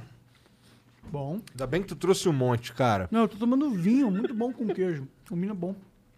Nossa, que delícia. Vinho com queijo combina. E eu adoro queijo, mano. Eu sou tipo viciado em queijo. Bom demais. Então, cafezão, Luana vai gostar. É meu. Tira a mão, esse é meu. E o Star também produz. Não pode deixar de ser muito doce de leite. É. Eu quero queijo, passar aqui no bom. queijo aqui, pô. Porra. Tá melhor ainda. Enquanto a gente passa aqui no queijo, vamos, vamos perguntar o que, que os caras estão falando. Jean, lê as mensagens que a gente tá comendo aí, na moral. Demorou, demorou. Café não vai dar pra coar aqui. É. Eu vi que vocês têm a máquina lá Tem embaixo. a máquina lá embaixo. É. Ô, faz um café ali pra gente, Serginho. Cara dele. Bom, vou- o Mineiro Louco mandou aqui. Parabéns ao melhor governador do Brasil pelo excelente trabalho que está fazendo com humildade em Minas Gerais. Em um, em um eventual segundo mandato, em que o senhor pensa que pode avançar na agenda que não foi possível nesses anos iniciais? Além disso, apoiaria o Eduardo Leite, presidente 2026? Falou dele várias vezes. Bom, nós vamos avançar na agenda. É, eu falei aqui que nós já avançamos na, nos indicadores, mas assim, educação de Minas, do Brasil, nem se compara com outros países aí. Nós temos de avançar muito na educação. É, nós temos de rever essa questão de conteúdo curricular. Nós estamos formando hoje jovens que não estão adequados para o mercado de trabalho. Tinha que ensinar programação na escola. né? Exato. N- Nós estamos caminhando nesse. Nós temos lá hoje um programa, é, 70 mil bolsas que o Estado está oferecendo para jovens fazer os mais diversos cursos, inclusive de tecnologia, Legal. para poder se adequarem ao mercado de trabalho. Que vai Na- ser tecnológico. É tipo. Vai. Vai ser. Não adianta lutar. É igual você lutar contra as charretes saindo de moda. E- Azar. E, e não tem como. Não tem como. Não tem como. Acabou, né? Acabou. Mas então nós temos muito o que fazer em Minas ainda. A, a segurança, apesar de ter melhorado, Como precisa. você melhorou a segurança de Minas? Contratou mais policial? Não. O que acontecia é o seguinte: nós temos polícia militar, polícia civil e polícia penal, que cuida dos presídios. Elas nunca trabalharam muito bem integradas. Cada uma ficava muitas vezes querendo fazer o que Cada um no seu quadrado, É. tentando salvar o mundo. E desde o início nós falamos, precisamos trabalhar de forma integrada, porque é como se fosse uma linha de produção, Total. aquilo ali. E ainda nos aproximamos do Ministério Público, que combate muito organizações criminosas, e do próprio Tribunal de Justiça. O Tribunal de Justiça é que avalia preso que pode ficar com caneleira eletrônica, que pode ficar em liberdade condicional, etc. Então, eu mesmo fiz questão de me aproximar das outras instituições para que a coisa ficasse mais bem lubrificada. Tava, eu, eu falo que inteligente, né? mais inteligente, com uma comunicação mais fluida, e isso foi fundamental. Então, com isso, nós conseguimos uma melhoria bem expressiva.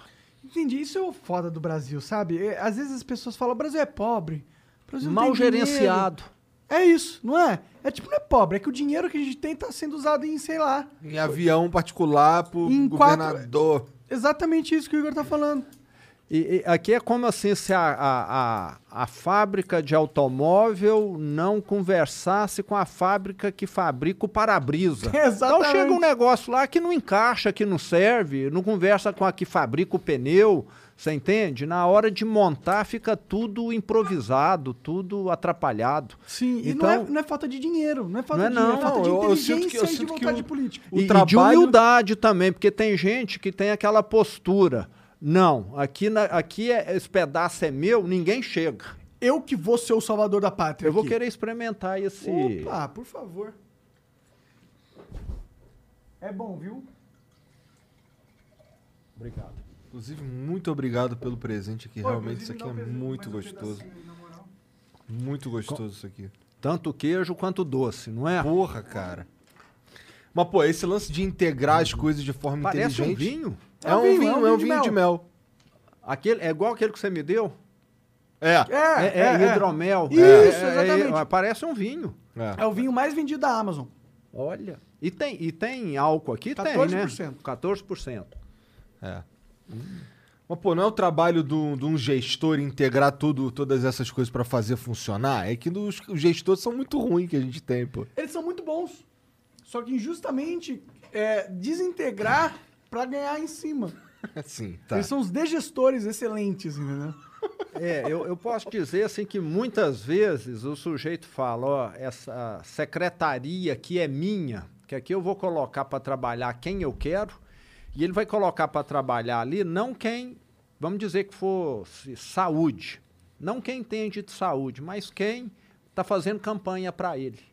E, e, então, a finalidade de uma secretaria, nesse caso, nesse exemplo, sendo de saúde, em vez de você prestar serviço de saúde, fica sendo prestar serviço eleitoreiro para ele. E, e, então, é uma deturpação geral que, que, que, existe dentro do serviço público no Brasil. Eles não Sim. querem prestar serviço para o cidadão. Eles querem fazer algo que viabilize a reeleição deles. Muda tudo, você concorda? Concordo Muda tudo. Sim. Você acha que tem futuro? Tem mudança? Você acha que está melhorando ou você acha que a gente só está é, enxugando gelo? Não, está melhorando. Você acha mesmo? Tem, tem, tem melhorias aí.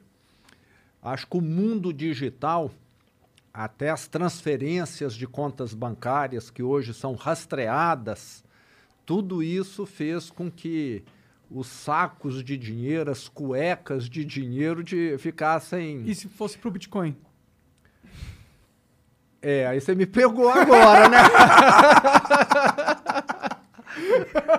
Ele não é rastreável, né? É, não é, né? Aí você, não, é, então... é a beleza barra o problema do Bitcoin, né?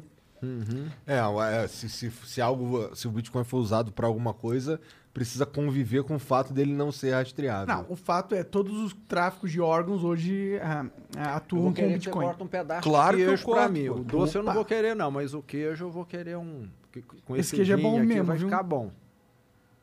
Tá ótimo. Pior que dizem que é bom tomar esse, esse com queijo mesmo, esse hidromel aí. Combina bem.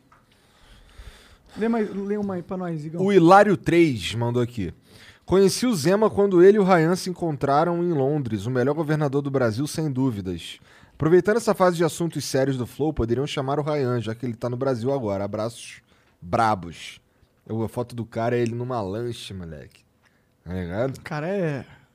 Hugo Ramos mandou aqui, ó. Governador, no concurso passado da Polícia Militar de Minas, não foi chamado nenhum excedente para as regiões do interior. Visto que o efetivo está reduzido e quase não se vê policial no interior de Minas, esse ano você pretende chamar os excedentes do concurso da PM para reforçar? Cara, que engraçado, mas mesmo pergunta do Eduardo Leite, não é. foi? Os caras querem muito ser contratado, velho. O que, que você acha disso? Ah, eu acho que o Estado tem que contratar se precisar. Acho que o Estado tem que contratar também se puder pagar. Também. É, em Minas, não estava conseguindo pagar a folha. E gente querendo, eu quero ser. Você tem que ser responsável, não Sim. tem? O que, que adianta se você não está conseguindo não pagar, né? Se você não está conseguindo pagar 100, você vai conseguir pagar 120 não vai. pessoas? Não vai. Faz sentido. É, então nós temos sido muito criteriosos e o concurso vai acontecer no momento adequado, vai ser chamado. Se é alguém que foi já aprovado em concurso, a lei determina que ele seja chamado e nós estamos chamando. Concurso, inclusive, do governo anterior. Tá. Agora, os excedentes aí temos de avaliar. Não há nada determinado, não. A Paula Sobreira mandou. que foi? Os excedentes da Polícia ah, Militar. Os excedentes da Polícia Militar MG 2019 estão tentando uma reunião com o governo e secretário. Governo com o governo e secretário Igor Eto, talvez. Estamos aqui representando 500 famílias. O senhor pode nos receber? Confiamos que o senhor irá cumprir a promessa de convocação que fez no dia 12 de 11 de 2020, na rádio de Teófilo Otoni. Edital válido. Que promessa de, de, de convocação é essa? Sinceramente, eu não tenho recordação, o que eu tenho dito é que nós chamaremos de acordo com a possibilidade do Estado. É, adianta eu chamar alguém e amanhã não ter condição de pagar? Não, eu imagino não que é? você não tem nada contra de chamar não o máximo de eu pessoas. Eu até queria, eu queria ter bilhões para poder não só chamá-los, como até fazer mais concursos. Melhorias também na, no cargo, é, no carro, ex na colete, armas. Mas é, eu acho que as pessoas às vezes esquecem que existe uma coisa que chama responsabilidade fiscal e responsabilidade pessoal. Porque eu não quero fazer, poderia fazer igual outros governadores fizeram chama um punhado de gente, depois não paga. Não Sim. é? Acho que ele, é isso que eles estão esperando. É, eu não vou agir como os anteriores. Eu vou chamar na hora que a situação permitir. Já chamamos, estamos fazendo concurso para a Polícia Civil, agora nesse mês de dezembro. E vamos estar fazendo de acordo com o que for necessário. É, agora, o brasileiro precisa também, dentro desse assunto, é, pensar que existe vida fora do Estado, porque para algumas pessoas a vida é só dentro do Estado. Ele entra lá dentro e aí ele passa a achar que o Estado tem de resolver todos os problemas dele. Não está satisfeito? Eu acho que deveria procurar fora. Vocês não acham? Eu acho que. N não é? Eu acho que se você. Tem muito, muito. Na questão de segurança, tem muitas vagas em muitos lugares. Seja em segurança particular, em ruas, em bares. Tem, tem, tem, tem, tem mão de obra necessária aí se você for procurar, eu acho, né? Sim. É, eu vejo muita gente, um caso cl clássico, professor, né? É, eu, eu reconheço que no Brasil a classe dos professores como um todo não é reconhecida, como em outros países. E aqui nós temos algumas categorias que ganham muito acima da renda nacional, tipo magistratura. Desembargador. É, que está aí na, na magistratura, etc. Ganham bem mais do que a renda nacional, e, proporcionalmente, professor ganha menos do que em outros países. Então, nós te, teríamos de estar tá caminhando aqui para ter um equilíbrio mais semelhante. Mas, às vezes, eu encontro alguém que não está satisfeito e, ele quer que o Estado resolva o problema dele. O Estado tem limites para resolver problema. Nós não temos máquina de imprimir dinheiro. Para mim, se o Estado só parasse de criar problema, já estava bom. Não quero que ele resolva é. nada. Então, mas assim, a pessoa está no Estado, sabe que ali a remuneração tem, tem um teto, tem um limite, e se ele quer ganhar muito mais, ele tem de procurar outra alternativa. O, o, Você ganha 7 mil reais como governador? 7,980. 7,980. Então, assim, as pessoas precisam enxergar. É, o Estado não é obrigado a corrigir todos os problemas da vida. E nem tem condição para isso. Nem tem. As pessoas têm de tentar uma é independência. É o Estado não é meu pai. Exato. O João Oliveira diz aqui: salve, salve família. Zema, por favor, tenha misericórdia do Vale do Jequitinhonha, especialmente e especificamente de Itamarandiba. Minha mãe está esperando há mais de 60 dias fazer um exame no SUS e continua sem previsão de atendimento. O SUS daqui só funciona com politicagem. Caralho. Isso é uma cidade de, de Minas? Tamarandiba é uma cidade de Minas que está no Vale do Jequitinhonha, que eu conheço, já abri loja lá, já fui diversas vezes. E tá fora do SUS lá, é isso? É. O Edu Borba, conta, Edu Borba, contador, manda aqui. Virei membro do Flow só para mandar mensagem quando a Moedo tava aí. Não e sou tão membro para mandar mensagem. É. E sou tão azarado que o servidor acabou queimando no dia e fiquei sem poder mandar mensagem. Agora sou membro por obrigação. Participa dos nossos concursos de sorte, que sabe é. você ganha uma moto elétrica, é muito foda. Caralho. O Anderson Riss mandou.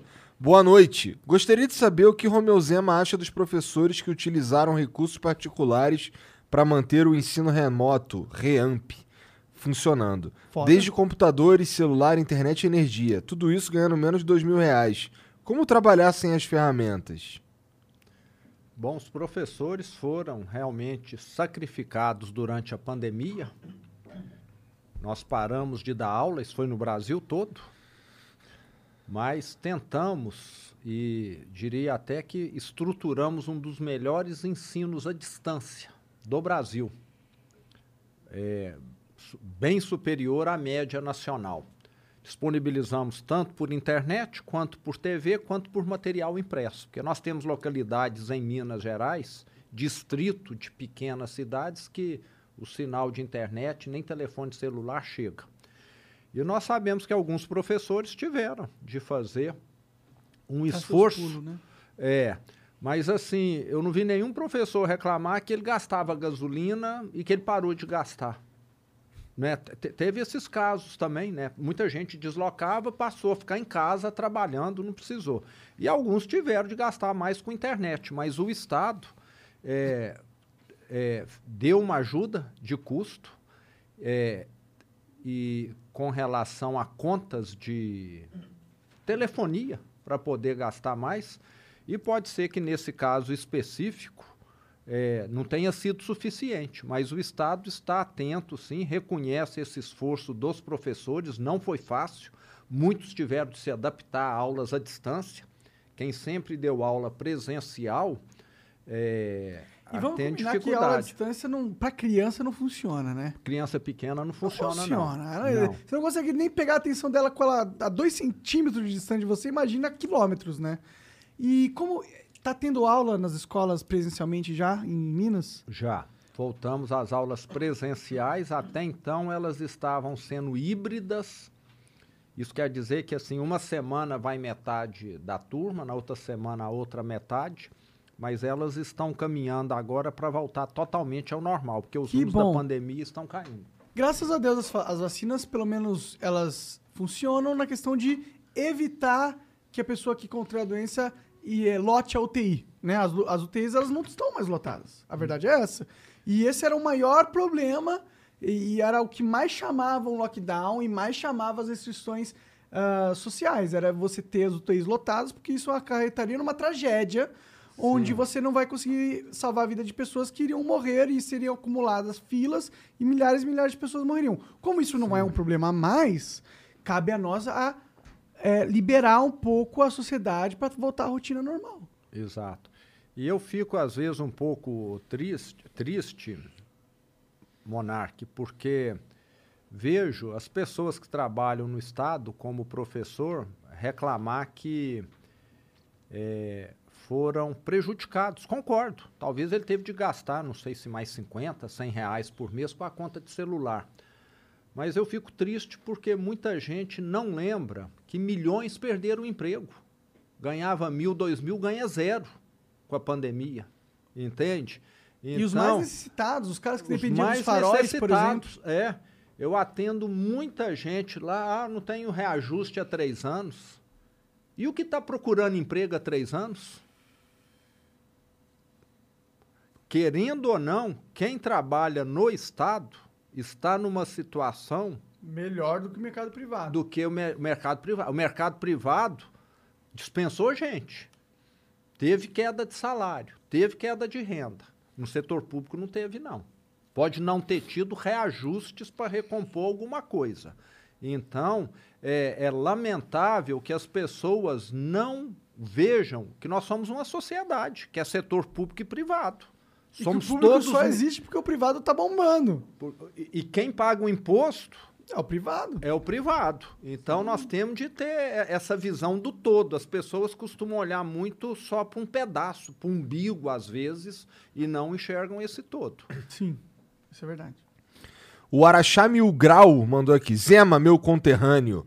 Muito legal ver um araxaense representando a gente em um cargo tão importante.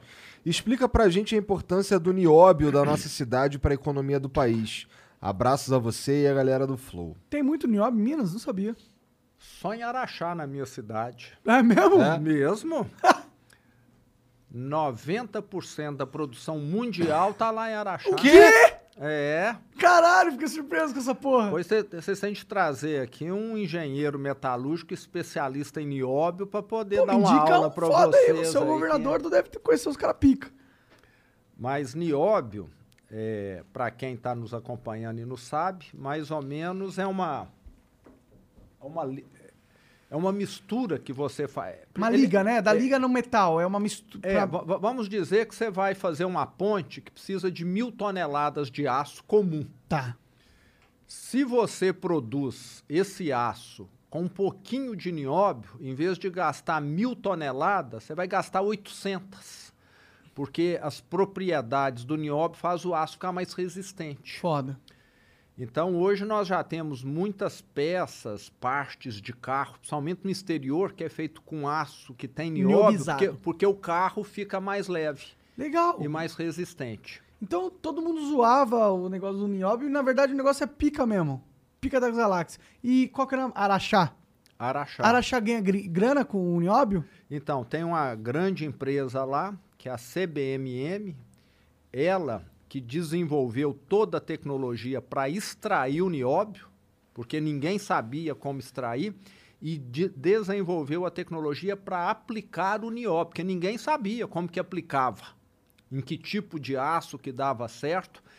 Então, é, cometem uma injustiça falando que ela explora uma mina de ouro, porque é um metal raro, mas se não fosse ela, esse metal estaria enterrado lá, não teria utilização, não. Ela descobriu como tirá-lo, como aplicá-lo. Isso é tecnologia brasileira? Bra tecnologia brasileira. Que Por isso foda, cara. Isso por- é muito foda. É, eles fazem lá seminários de metalurgia. Vem engenheiro metalúrgico da Coreia, do Japão, da Rússia, da China, de todo lugar para poder aprender como que usa o nióbio. É e justo ela que, que ela diz- tem um lucro dessa parada, porra. É mais do que justo. Muito foda. E, e gente mandando pedra na empresa. Aqui no Brasil, quem faz o certo Leva porrada, né? Leva porrada. É foda, né? Prego que se destaca, martelo nele. Mas nós estamos falando de Araxá aí. Eu quero que vocês mandem aí um abraço pro Luigi e pro Giacomo, Salve, São- Luigi. Salve, Giacomo. são De Araxá. Meus sobrinhos que Ah, estão mano. assistindo Um vocês abraço, lá. salve Luigi. Um aí, abraço, Viu? É. Pois nós temos que tirar um, fazer um vídeo Eu aqui acho que pra esse pá a gente até ele. fez já. Não, um, não. foi? Ah, Não. foi pro. A gente fez pra alguns, mas É. vamos fazer. São Beleza. fãs de vocês Pô, aí. valeu, mano. Acho Desculpa que aí. tem Desculpa de- você ter mau gosto. 16 e 18 anos. É. Está bem no público de Obrigado. vocês aí, Sim, não verdade, verdade. O CyberB FPV mandou aqui, ó. Salve, salve família. Boa noite, Flow. O governador acha que será vantagem para o estado de Minas enfrentar a aberração jurídica que é a lei de drogas brasileira e legalizar o uso da produção da cannabis para aí, arrecadação hein? e regulamentação? Não foi eu que falei isso aí, hein? Só deixar Ó, claro aí pra galera que me. Eu estou muito ocupado em resolver a falta de dinheiro em Minas. Eu vou deixar para os deputados resolverem isso aí, viu? Boa. Levar especialistas. Ah, não deixa pra eles não. Ó. Os deputados não. Eu quero lembrar que eu. canetada. Dá-lhe uma canetada. Mó grana que ia vir. Ó, Você falou de grana? Pensa na grana que você ia arrecadar com imposto de erva. Pff, muita grana. Monarca ia Bilhões. se mudar pra E- lá. Então, Eu ia me mudar e investir no seu estado, porra. lá na minha cidade, o grande hotel que tem lá tinha cassino no passado. Que foda. Fecharam. E hoje nós assistimos brasileiro indo para o Uruguai, para o Paraguai, para Las Vegas, gastar dinheiro lá, gerar emprego lá. É uma entender. Se- será que nós não, não deveríamos? Então, acho que tudo tem de ser visto aí, o contexto, Sim, sim, etc. Boa. O KHS000 mandou aqui, ó. Salve, salve família. Boa noite, governador. O senhor tem ciência de que não há critério definido para prover os servidores públicos. O que, se- o que gera grande conflito, insatisfação e competitividade? Depreciando. Caralho, peraí que ele pontuou isso aqui de um jeito. Pergunta complexa, hein? Não há ciência pra determinar o. Calma aí. Boa noite, go- boa noite, governador. O senhor tem ciência de que não há critério definido para prover os servidores públicos, o que gera grande conflito, insatisfação e competitividade, depreciando assim o clima nas secretarias. Caralho, parece uma pergunta daquele cara que manda um vídeo É, totalmente complexa. Eu aleatório. parcialmente entendi. Mas basicamente tá falando que, tipo, um- um servidor público não tem medo de ser demitido. Então não tem performance a ser adquirida ali, né? Mas acho que, estar enganado? acho que está diferente. Acho que ele É. está falando que ele não está sendo valorizado. O servidor público? É, pelo que ele está dizendo aí. Pô, o servidor que é público ganha mais que no privado, tem a segurança de não ser demitido. Não ganha mais do que no privado. Normalmente ganha. Acho que a média é. Eu acho que não. Será que não? Eu acho que não, sei lá. Tipo, Tirei do meu cu aqui também. que, que- é, tem que ver o que tem no privado e no público ao mesmo tempo. Professor. Bom, eu escolhi trabalhar no privado porque no público eu ia ganhar menos. Eu passei na prova e não quis. Bom, então talvez esteja errado nisso. Talvez, não sei. Eu posso dizer algumas profissões. Conversando com desembargadores, eles me falaram lá em Minas que alguns desembargadores saem porque, como advogados, eles vão conseguir ganhar mais. Pode crer. Entende? Então É. pode acontecer isso. Eu acho que acaba fazendo o seguinte: os caras que não querem muita competitividade, que não são muito bons, acaba ficando no público porque tem estabilidade. Vai, não vai ganhar tanto, mas tem estabilidade. Tá tranquilo, ninguém vai demitir ele, pode ficar de boa. Pô, mas aí, tu tem que melhorar mesmo a educação lá, mané. Porque vagabundo não tá sabendo pontuar É. aqui, não. Agora eu quero lembrar aqui, falando de funcionário público, o seguinte: se alguém desvalorizou o funcionário público, foi o governo que atrasou o salário, que não foi o meu, o meu colocou em dia o salário, foi o governo que nem previsão de pagamento dava, foi o governo que descontou o consignado da folha e não pagou o banco. É, isso é criminoso, na minha é, opinião. Que, que é criminoso. E o que nós estamos fazendo é colocar em dia. E agora tem uma coisa ainda que nós não comentamos aqui, ô Monarque. Minas Gerais, devido à situação financeira, já solicitou a adesão ao regime de recuperação fiscal. Até hoje, só o Rio Grande do Sul que pediu. Entendi. Ah, o Rio de Janeiro aderiu, o Rio Grande do Sul pediu. Tá. São os estados que têm maior dificuldade financeira. Se nós conseguirmos adesão ao regime de recuperação fiscal, nós já comprometemos que, como o Estado vai ter um tempo maior para pagar a dívida dele com a União, que nós vamos estar recompondo o salário de todas as categorias referente às perdas inflacionárias. Legal. Entendeu? Foda demais. Então- meio que equiparar o que o, privado e o público ganham.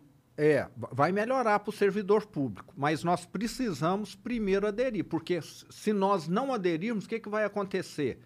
A União vai chegar e o ano que vem nós já vamos ter de pagar 9 bilhões que ficaram atrasados. E o que que acontece se vocês aderirem? Assim, ele, os servidores públicos perdem alguma coisa? Não, não perdem. Nós estamos assumindo esse compromisso aí. Se nós aderirmos, aquilo que nós teríamos de pagar agora em dois, três anos, nós vamos ter 30 anos para poder pagar. O que vocês precisam fazer pra conseguir aderir? A Assembleia Legislativa precisa aprovar. Entendi. E essa é a grande dificuldade agora? É, vai depender da Assembleia. Eu falei que tudo que nós conquistamos até hoje, se essas liminares que estão lá em Brasília caírem, se o regime de recuperação não for adotado, que vão demandar do Estado pagamento de muitos bilhões, talvez o ano que vem 9, no outro 20, tudo que nós fizemos pode cair por terra Vai ficar insolvente novamente. pode ficar insolvente novamente. Porque a situação do Estado que nós conseguimos controlar é frágil ainda. Entende? Nós temos uma dívida represada que está, v- vamos dizer, sendo mantida ah, por liminares. O ministro Barroso, com quem eu conversei, falou: ó, eh, eu consigo segurar, mas tem limite. É três meses, é quatro meses, mais do que isso aqui não pode. Então, nós colocamos lá na Assembleia. E como que tá o ambiente lá? Estão favoráveis a passar isso ou você tá tendo dificuldades a, a convencê-los? Não, eles vão, eles vão analisar. Eu tenho certeza que eles vão fazer o que é melhor para o Estado. Entende? É, porque eu acho que ninguém quer que o servidor volte a receber atrasado de novo. Que Minas passe a não ter medicamento para atender. Teve aí um- uma questão de saúde, não é isso? Sim. A- agora há pouco, uma pergunta aí. Então, eu tenho certeza que é, quando a situação fica difícil, muitas vezes é, o que acontece é das pessoas realmente tomarem ciência da gravidade. O brasileiro só se mexe quando a água bate na bunda, né? No nariz. Vou corri- te corrigir, no nariz, na hora que tá afogando. É. Na bunda não afoga, não. Não afoga, Não é, né? é, é, no nariz. Zema, muito obrigado por, por vir até aqui conversar com a gente, cara. Obrigado pelos presentes aqui deliciosos. Muito bons. Obrigado mesmo. E, cara, é, como é que as pessoas fazem pra te seguir nas redes sociais? Tu cuida de rede social? Como é que é? Ó, eu tenho lá algumas pessoas que me ajudam, né? Mas eu estou aí no Facebook, no Instagram, no LinkedIn e no TikTok. Ah, olha lá, também, fez é. uma dancinha? É. Eu, eu- Fez? Eu não Ela sei tá dançar, não. fez. não. eu, eu- eu fiz equilibrar em cima de uma bolinha lá, que é mais difícil do que dançar. É, mas- é, mas o pessoal tem me é, nós temos aumentado muito o número de seguidores, tem, tem sido bom, porque o que nós estamos mostrando é, é uma gestão simples, uma gestão que funciona, uma gestão transparente. Então é um prazer aí, quem quiser. Romeu Zema Oficial, tá lá, é só o pessoal Em entrar. todas as redes, Romeu Zema Oficial. Todas as redes Romeu Zema Oficial. Eu não consigo responder tudo, acompanhar tudo, Afinal, você tem um estado pra cuidar. mas, é, mas todo dia uma meia horinha eu entro ali para saber o que está rolando na rede. Você não consegue responder todas as perguntas aqui também, mas consegue ver algumas, consegue, né? né? então, a gente precisa se situar. Então, eu faço questão eu mesmo de estar tá entrando e ver o que está rolando ali para saber. É, nós já tivemos aí alguns momentos em que, na época da vacina, o pessoal só questionando vacina, vacina, vacina. É, nos últimos tempos tivemos de vez em quando alguma estrada que ficou abandonada, esquecida, ou precisa reformar. A gente então está sempre se situando sobre aquilo que está incomodando muitas pessoas ali para poder corrigirmos. Legal. Zé, mais uma vez, muito obrigado. E obrigado aí todo mundo que assistiu, obrigado pela moral aí. Se você curtiu, não esquece de dar o like. Se amanhã inscreve tem mais. aí também. Tem Flow Esporte Clube amanhã? Amanhã tem Flow Esporte, Quem que é? Flow Esporte Clube com Zinho. Que isso? Que tu não assim? faz a menor não ideia. A menor ideia. Mas é isso. Um beijo, boa noite, tchau.